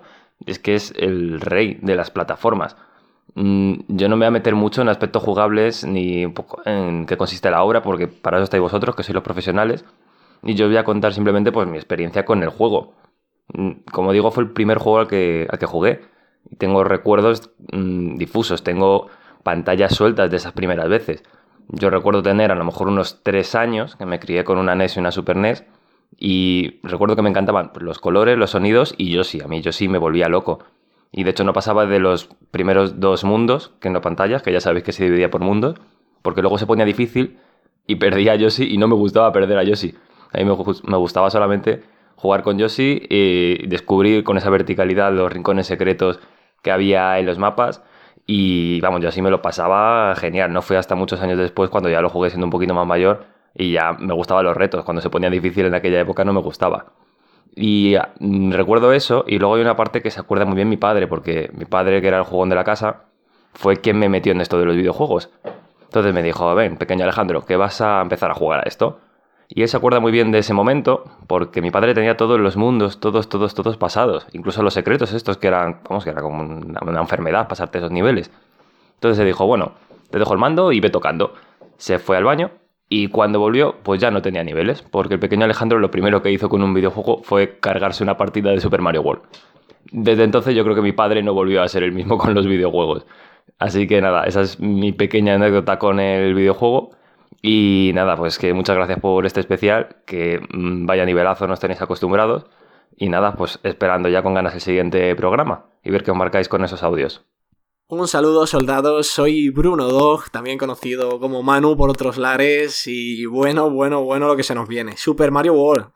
De entrada tengo que reconocer que yo por aquella época era ceguero, era más del erizo azul que del fontanero de Nintendo, pero cuántos debates en el patio de recreo he presenciado en torno a la batalla encarnizada de estas dos compañías y sus fieles seguidores pero es que este Mario World casi que fue un punto de inflexión para mí y para muchos de ellos. Yo desde el minuto uno que lo descubrí en casa de un amigo, porque yo no tenía Super Nintendo, supe que estaba ante algo muy especial y que había despertado en mí emociones como pocos juegos lo habían conseguido hasta el momento. Eh, recuerdo ese mapeado con las rutas donde movernos y seleccionar los niveles, eh, me voló la cabeza lo bien integrado que, estaba todo, lo, bien que lucía en pantalla y cuando te ponías manos a la obra, cuando te ponías a jugar, eh, todo aún se enriquecía más si cabe ese colorido en pantalla, la música, las melodías icónicas,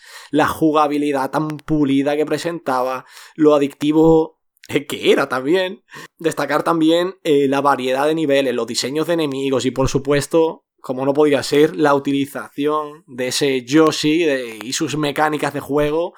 ¿Qué crío se podía resistir a esto, por favor? Daba igual que fueran más de Sega o de Nintendo, eh, bajo este titulazo había que quitarse el sombrero y dar las gracias por su llegada, por aportar y revolucionar, en cierto modo, a la industria de los videojuegos y hacerla crecer, como no. Todos salimos ganando con, la llegada al mercado de esta joya atemporal de los videojuegos. Así que nada más, solo puedo decir... See you later. Here we go.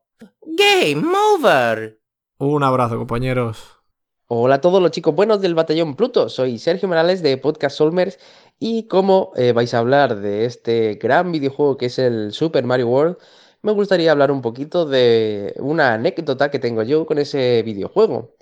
Eh, bueno, tengo que decir lo primero que ese fue el primer juego que probé mm, ever, ¿vale? Nunca había jugado a ningún videojuego, de hecho es un juego que jugué cuando era muy pequeño en la Super Nintendo de mi hermano mayor.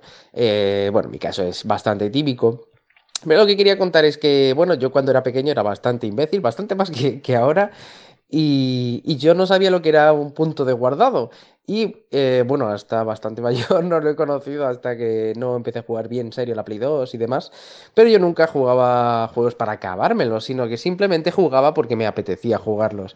Y como yo no era de sesiones muy largas, eh, pues normalmente pues jugaba en las primeras pantallas. Esto también me pasó con este Super Mario World, mi primer videojuego, en el que cada día, cada día sin falta me metía en la, en la Super Nintendo y jugaba eh, hasta que me aburría, que solían ser pues las primeras 10 pantallas del Super Mario World, hasta que yo tampoco podía avanzar más porque era un niño muy pequeño.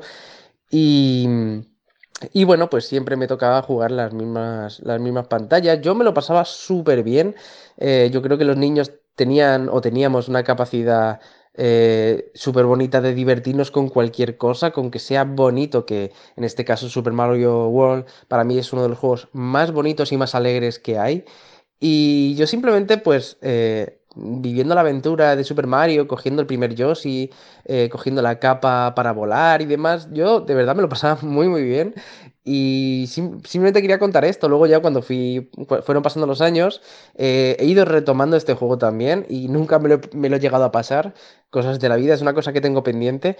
Pero la verdad es que eh, en retrospectiva no sé si es porque, como digo, es, fue mi primer videojuego o porque realmente es un gran videojuego, pero no he encontrado un juego tan bonito y tan alegre como es este Super Mario World. Así que nada, esta era mi anécdota, esto es lo que quería contar y quiero mandaros un saludo y un besazo a todos los integrantes del Batallón Pluto. Nada, que ya nos veremos. Hasta la próxima, adiós. Eh, hola chicos, ¿qué tal? Soy eh, Adrián Suárez y bueno, os mandaba este audio para contaros mi experiencia con Super Mario World y porque es un juego que a mí me, me gusta tanto. Y el primero es por el cambio tan estupendo que se hizo desde un juego de plataformas más puro como era los primeros Mario, a buscar más la exploración y la vinculación del usuario con intentar conocer eh, todas y cada uno de los rincones del mundo. Y en eso está muy bien la manera que tiene diseñado el propio mapa mundi, que tiene esa forma como de, rosco, ¿no? Que casi casi parece que empiezas en el mismo lugar en el que acabas toda la aventura, ¿no? Solo separado por un pequeño mar. Y que es un tipo de diseño que luego se usó también en Super Mario eh, RPG, que también era también eh, un, un escenario con forma de rosquilla. También me gustó mucho la, dirección que hizo Tezuka del juego, porque incorporó todos los diseños tan bonitos, tan kawaiis, que luego se impusieron en la serie, ¿no? Y que luego también guiaron un poco a Nintendo a hacer dibujos y, gráficos como tan bonitos para esto de sus producciones. Es un juego que al final es un poquito descuidado en cosas que hace, porque tiene como mecánicas que no están tan bien definidas, ¿no? Como ese salto con tirabuzón que a veces se hace un poco engorroso, o incluso el manejo de Yoshi, ¿no? Que requiere como demasiadas opciones de control. Pero es un juego que al final es maravilloso porque eh, da inicio al, Mario aventurero, al Mario explorador y a un tipo de, juego que luego eh, es como que adelanta, ¿no? La exploración que luego veremos en Mario 64. Y nada, por eso me parece un juego tan, tan importante y por eso es tan, tan guay que le hagáis un especial. Saludos soldados, aquí Jojor. Y bueno, yo con Super Mario World es un juego que realmente he probado porque es un juego importante y todo lo que quieras, pero no me llevo muy bien con Mario en general y no lo he pasado. Y sí que tengo una única anécdota, y así de paso mando esto y me apunto a todo, como no, que es como en hace mes y pico, no mucho, en el cumpleaños de un amigo, acabamos probando a jugar a este juego, pero de una manera un tanto particular. Hicimos equipos de dos y jugaba uno con los ojos vendados y el otro dándole instrucciones. Entonces fue bastante divertido competir a ver qué equipo llegaba más lejos. Simplemente ahí dejo la curiosidad y ganas de estar escuchando este informe de misión. Chao. Hola, una vez más, batallón. Bueno, soy Dani, eh, de Sender en Twitter y en Discord, o Daniel Rendes en, los, el recuento de nombres de cada programa. Y, bueno, eh, no quería faltar a esta cita de, de otro informe de misión, aunque sea solo comentando un poquito lo que me pasó con este juego. Bueno, decir que posiblemente, aunque lo jugase en algún emulador antes, la verdad es que no tengo recuerdo de ello, eh, he de decir que eh, Super Mario World llegó a mis manos ya con el port que hicieron para Game Boy Advance. Y es curioso porque lo que tenía yo en mente en realidad era hacerme con Yoshi's Island. yo pensaba, como cuando vi a Yoshi en portada, pensaba, ah, este es el juego que jugaba yo de pequeño en el emulador. No. Así que, sinceramente, de inicio me, decepcionó un poquito. pero vamos, enseguida se me fue la decepción y descubrí otro juegazo con, sus virtudes propias, aunque no fuera Yoshi Island, eh, es otra cosa completamente distinta. Posiblemente Super Mario World sea el mejor juego 2D de, esta, de esta etapa de Mario, aunque bajo mi bajo mi nostalgia, eh, Super Mario Bros. 3 tenga un, un, rinconcito más grande en mi corazón. Eh, lo dicho, eh, fue un juego que al final en Game Boy Advance exprimí al máximo, cosa que no suelo hacer casi nunca. A ver, saqué todas las etapas secretas. Es un juego que, que sorprende por la profundidad que tiene. como suele decir Juanjo, los juegos de Nintendo son de fácil entrada, pero, pero con más miga de la que parece para sacar todo y este es uno de ellos, como siempre. Eh, bueno, supongo que lo comentaréis en el programa. El propio Miyamoto ha dicho más de una vez que, Super Mario World es de sus favoritos, aunque Miyamoto cambia, cambia mucho de opinión. Y, bueno, eh, deseando estoy escuchar, escuchar el programa y lo, que, lo que nos vais a contar y repasar de, esta magnífica entrega. Un saludo a todos y gracias por lo que hacéis.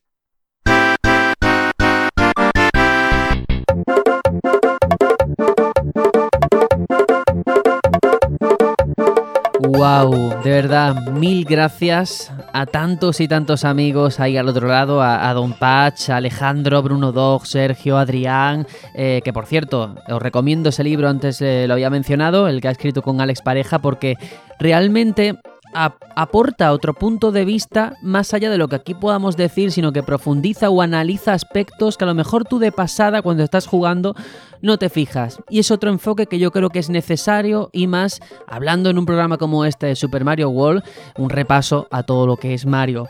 También a Jojor y, a Dani, mil gracias a todos porque bueno, estamos aquí muy orgullosos de, esta comunidad que hemos formado, tantos amigos, tantos oyentes, tantos compañeros.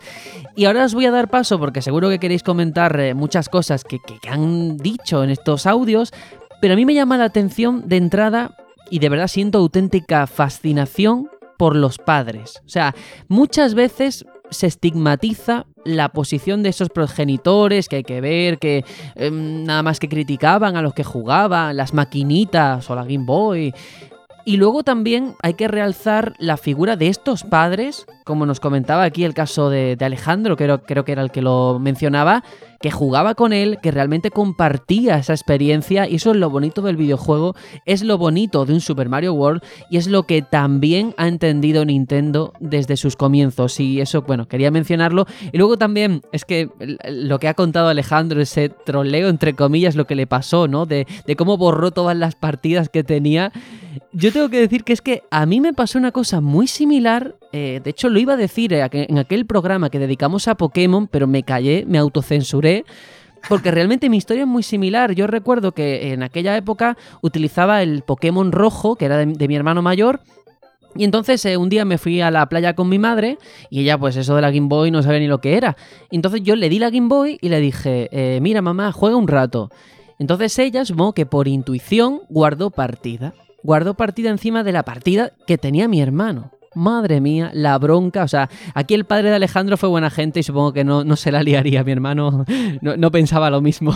Y realmente eso me marcó muchísimo. El pobre que tenía ahí todos sus Pokémon los perdió.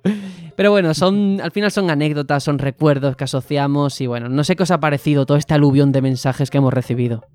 Uf, yo me siento de verdad bastante gratificado de ver la, la gente lo, pues eso, que se molesten en enviarnos un audio, algunos bastante currados, ¿eh? que me he quedado, de verdad, yo con, Don Patch, con Sergio, me he quedado con loco. montaje incluido, ¿eh? Sí, sí, sí, sí.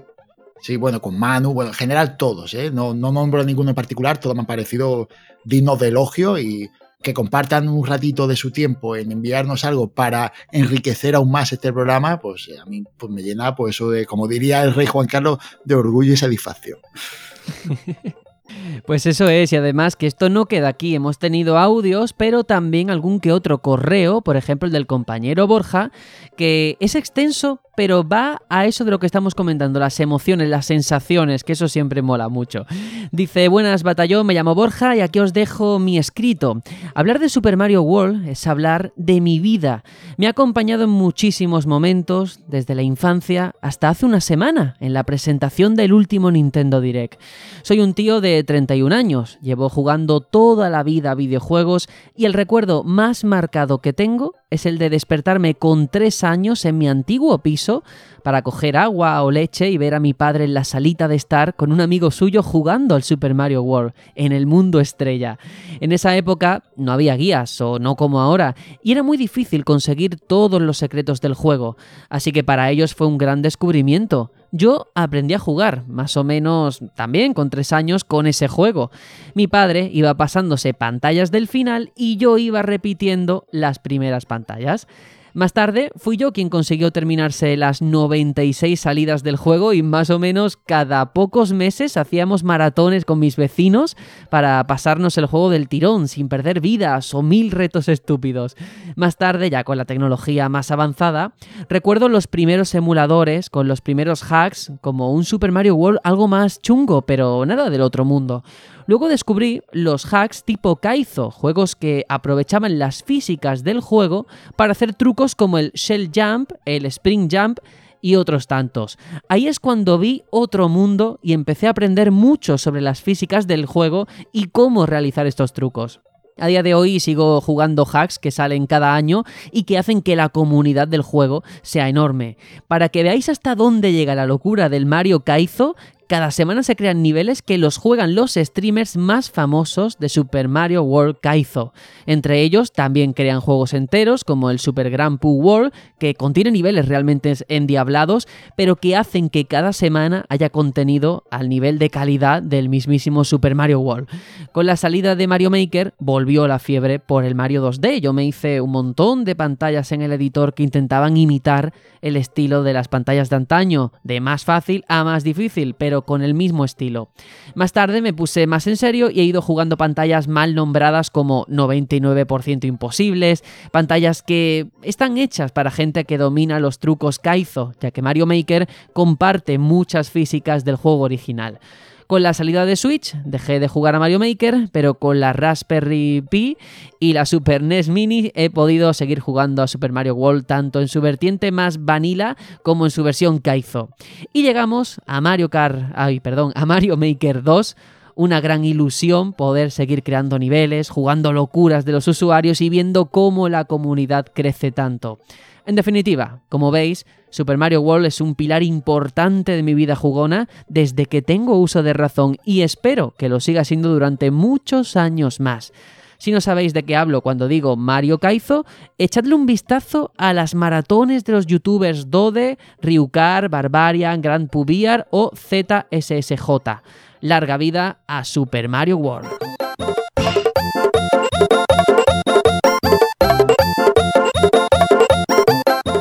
Fijaos aquí, Borja menciona una cosa que nosotros eh, pues eh, no hemos dicho nada, principalmente porque es cierto que no estoy metido en esa comunidad, pero como los propios aficionados, eh, los propios seguidores de, esta estela que marcó Super Mario World han seguido creando contenidos, han seguido creando hacks, un poco alimentándose de este juego original. Y se ha creado un submundo que ya digo, yo lo desconocía y ha sido a raíz de este correo que, he visto que realmente existe. Y es fabuloso, ¿no? Sí, bueno, yo de todos los que ha dicho, al que más sigo, los otros es algo esporádico de verlo y, flipar, es a Z. Z es un, youtuber que, que, streamea Mario Maker, tiene, yo que sé, un millón de, de seguidores, es un tío súper conocido, chileno, y, y, es para verlo, ¿eh? Hacerse niveles que yo en la vida llegaría a arrimarme a como ese tío juega, y son cosas de un nivel increíble de destreza. Son cosas superiores, vamos, y si él le llega a la suela del zapato, es que es muy bueno muy, muy bueno. Yo de lo que ha comentado también, mmm, decir que buah, yo valoro enormemente la valentía que tienen estudios como Nintendo o Konami con aquel Castlevania Symphony of the Night del que hablamos hace meses, de esconder contenido a propósito en esta época en la que no había internet y que puede que nunca lo, vayas a descubrir, ¿no? Eh, en el caso de, de, Castlevania con esa pirámide invertida y aquí con esas... Mmm, esos niveles ocultos de atajos casi imposibles que si no sabes exactamente dónde, dónde están, pues te lo pierdes. Y es contenido que estás brindando, pero, pero no. ¿Sabes? No, no disponible para todos. Mm, wow, es totalmente cierto. A veces no pensamos en eso, en el trabajo que se lleva a cabo y que puede que nadie nunca descubra, o bueno, si no nadie, un porcentaje muy pequeño, ¿no? Claro. Y es fascinante. Sí, luego también nos ha llegado otro correo, muchísimo más escueto, pero igualmente interesante, de Reins, que nos pone, hola batallón, lamentablemente no tuve la Super Nintendo, pero una amiga sí, y recuerdo pasar tardes enteras en su caravana jugando al Super Mario World. Ese apartado visual, esa banda sonora, esos sonidos, todo tan característico. Son pocos los juegos que al verlos a día de hoy me trasladen automáticamente a esos momentos de niñez cual máquina del tiempo y este es uno de ellos, pura nostalgia. Un abrazo.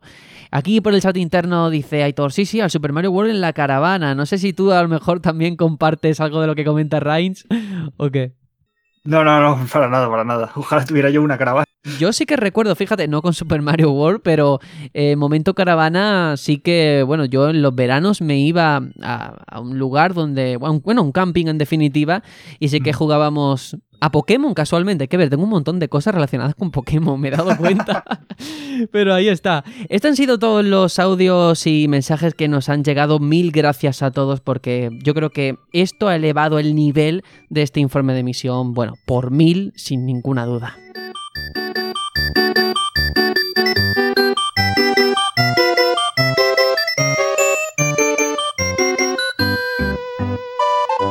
Y a estas alturas, que ya llevamos más de dos horas, ya se ha ido la luz del sol por la ventana y estamos aquí prácticamente de noche grabando, Podríamos ahora seguir hablando de, bueno, todas esas versiones que se han publicado, que efectivamente quizás la, primera de ellas es recopilatorio, ese Super Mario All Stars que se lanzaría en el 94 en Estados Unidos, luego pues también en Europa.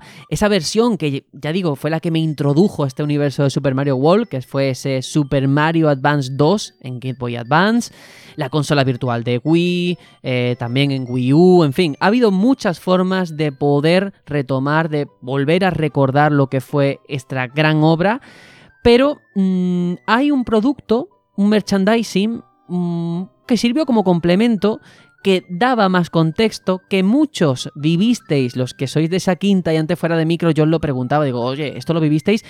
esa serie de animación. No sé si que nos podéis contar, aunque sea por encima, eh, qué, impresión os causó cuando la visteis en su momento. Uf, la verdad es que a mí me gustaba porque las cosas como son, habían pocas cosas de videojuegos en aquella época, era algo que, estaba empezando y entonces pues no había mucha historia y, todo lo que veías pues lo consumías de una manera pues voraz, ¿no? Era, era algo que, por, por, poco que había lo disfrutaba, pero realmente la serie no era muy buena. ¿eh? hay que decir que tenía bastantes cosillas que, había que, desechar porque no eran, no eran muy allá. Pero sí, yo tengo un buen recuerdo de la serie en general, pues porque lo poquito que podía de ver de Mario, pues ahí lo tenía. De, hecho, recuerdo que lo echaban en Telecinco, esta serie. Uf, yo no me acuerdo del canal, tío, la verdad. Pero creo que le pasaba un poco como la de Zelda, ¿no? Que eran un poco series que, bueno, al fan fan a lo mejor no le decía tanta gracia, ¿no? Yo la de Zelda no la recuerdo, ¿eh? Mejor. Y, sobre todo era una, serie que la disfrutabas mientras menos años tuvieras. Porque si ya tenías una edad, pues había series eh, de anime que tenían mucha calidad y esta pues estaba bien porque era Mario y era mejor que la película de Super Mario Bros. Eso seguro. Pero no, no sé, a mí me pilló ya mayor y me pareció lo poco que vi que era bastante flojito. Bueno, pues por lo menos había que comentarla, había que mencionarla en un programa como este, que es un producto más que al final, como estáis comentando, también influía la edad. Obviamente no es lo mismo ver a ese eh, dinosaurio tan mono que es Yoshi con una edad o con otra, por ejemplo, ¿no? Y luego, pues eso, también lo que se desarrollaba en esa serie. Pero hablando de personajes, eh, por supuesto, Yoshi es importante, pero Mario, madre del amor hermoso, es ya parte de la cultura pop, también Luigi, y hay que decir que nuestro patrocinador Colectois.es tiene Em, peluches de Mario y de Luigi que son una auténtica ricura, de verdad, si los podéis tener en vuestra casa, pues ya sabéis, tenéis esta opción en colectois.es y a la hora de comprar, si ponéis como cupón de descuento el batallón Pluto todo junto, os lleváis un 5% de descuento, que oye, mucho poco, pero siempre sumará. Y aquí, hablando de Mario, hablando de monedas, pues eh, aquí creo que también podemos enlazarlo. O sea que, perfecto, colectois.es, ya lo sabéis. Y ahora sí que creo que es el momento de un poquito hablar de ese legado, de cerrar un episodio, un capítulo como el de hoy con este Super Mario World.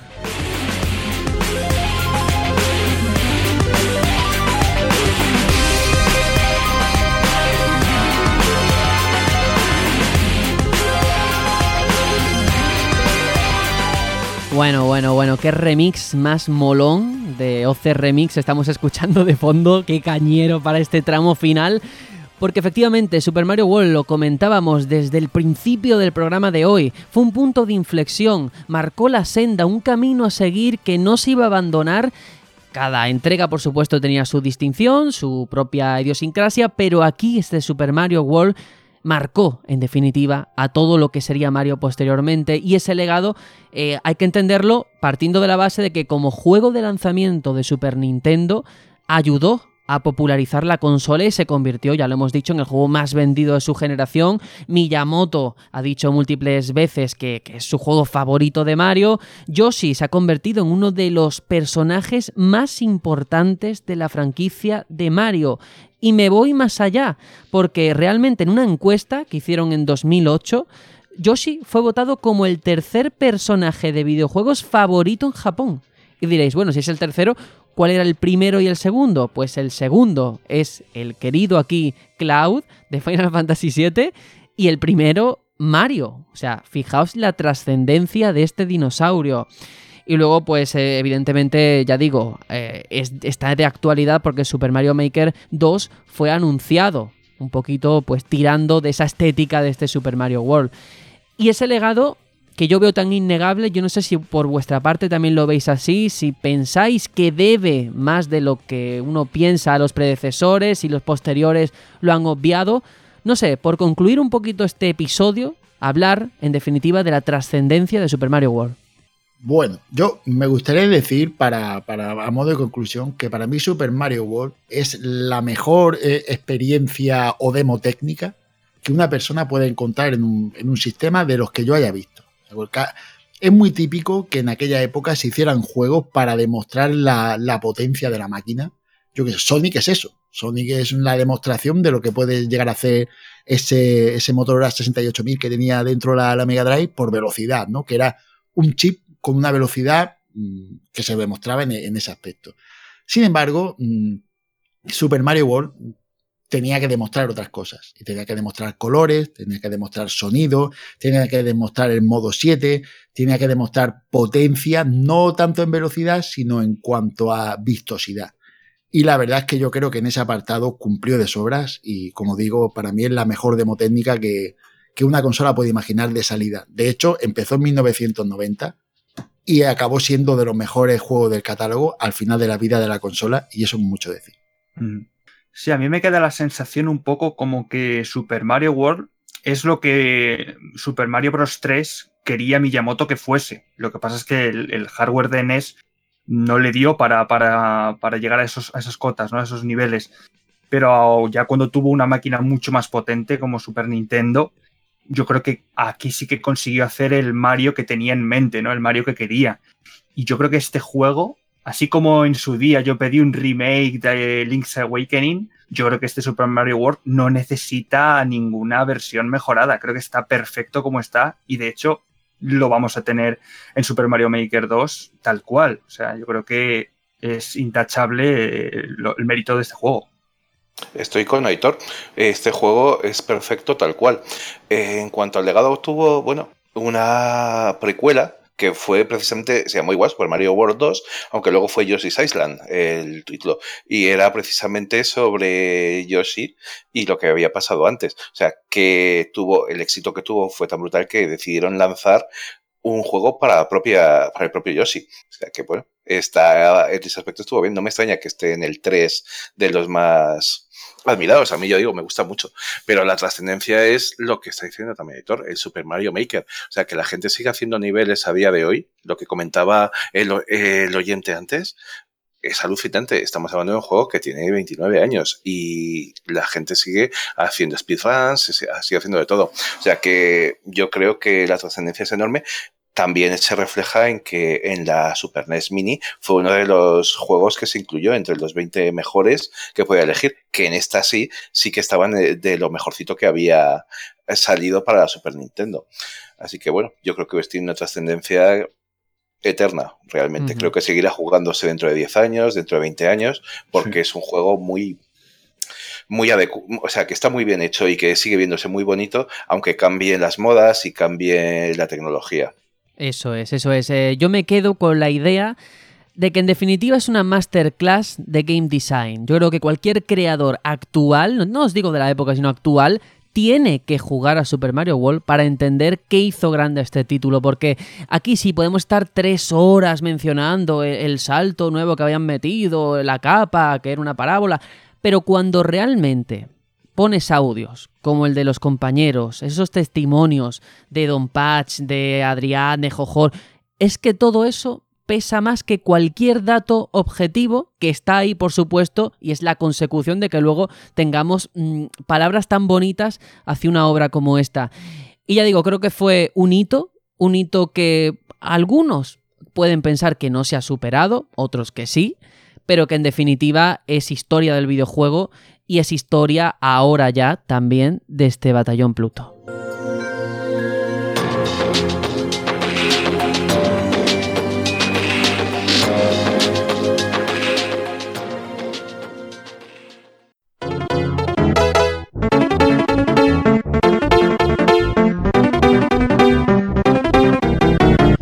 Bueno, y ahora yo creo que sí que podemos ir a la despedida de este mastodóntico programa porque no se puede decir de otra forma.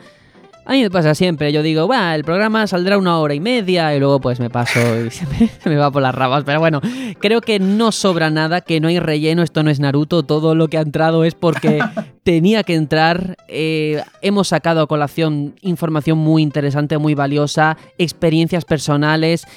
Y nada, Aitor, que nos vemos la próxima semana, pero que ha sido un honor compartir este ratito hablando de Super Mario World. Igualmente, ha sido un honor compartir aquí experiencias de cada uno, jugado, jugado antes, jugado después, y en definitiva espero que sea un programa que guste a la audiencia, una participación bestial. Agradezco muchísimo todos esos uh, emails, esas notas de voz, cada vez os lo curráis más y de verdad que nos llega, nos llega ese ánimo y ese cariño. Y nada, que me están entrando unas ganas de encender otra vez la Super Nintendo Mini que, no son normales. Eso, eso. Vamos a tener que, pedir comisión o algo a todas las empresas, ¿eh? Porque esto no es normal. y nosotros que no vemos un duro, hay que ver, hay que ver. Bueno, Juanjo, o Maese Juanjo, como te llaman en la comunidad, llega la hora de despedirse de, de este episodio tan mágico y especial. Bueno, pues yo, yo quiero despedirme dando un poco las gracias, y lo voy a decir así, me voy a poner un poco sentimental, pero quiero dar un poco las gracias a, por dónde me ha llevado la vida, ¿no? Porque mmm, tener esta afición que llevo ya tantísimo, porque yo creo que ya llevo bastantes años jugando y disfrutando de ella, y que la vida me haya llevado a poder compartir y hacer este homenaje a uno de los juegos que más me han hecho disfrutar y que más ha hecho disfrutar a la gente, a mí esto me hace sentirme bastante, bastante bien. Me, me hace, pues eso, congratularme. Y de verdad que me siento muy agradecido por, por estar en este momento haciendo lo que estoy haciendo. Y nosotros de que estés contándonos esas experiencias y al final entre todos generamos aquí yo creo que un ecosistema muy bonito y que al final eso se transmite, el, buen rollo, el olvidarnos de la toxicidad, de las chorradas que a veces parece que hacen más ruido que lo verdaderamente importante que son las obras, son los momentos y son las personas. Y vamos a seguir, porque personas somos aquí unas cuantas. Atreides, eh, muchas gracias de verdad por haberte pasado, por ser invitado de honor en un programa como el de hoy. Muchísimas gracias a vosotros. De verdad que me siento un privilegiado por poder haber participado. Ha sido muy interesante, ha sido muy bonito y me he quedado muy impresionado del espectacular nivel que tienen los oyentes. O sea, sí, es sí, que sí. Lo, tanto los mensajes como de audio como los textos son buenísimos que se podrían incorporar perfectamente al programa para bueno y de hecho es lo que habéis hecho para complementarlo. Me ha gustado mucho. La verdad es que ha sido una experiencia estupenda y de verdad que os lo agradezco. Lo comentábamos por el chat de forma interna mientras escuchábamos los audios de madre mía el nivelón y eso, oye, podemos presumir que no todo el mundo tiene esta comunidad tan fantástica y que realmente hay semanas que cuesta estar al nivel de los que nos escuchan, ¿eh? Lo intentamos, a veces con mayor o menor fortuna. Pero bueno. Eso es verdad. La, la comunidad eh, también responde a lo que le ofrecéis. Si dais calidad, te responde con calidad y es impresionante. Yo estoy muy impresionado. Bueno, nosotros al servicio de los oyentes y al servicio de una obra cumbre como es Super Mario World.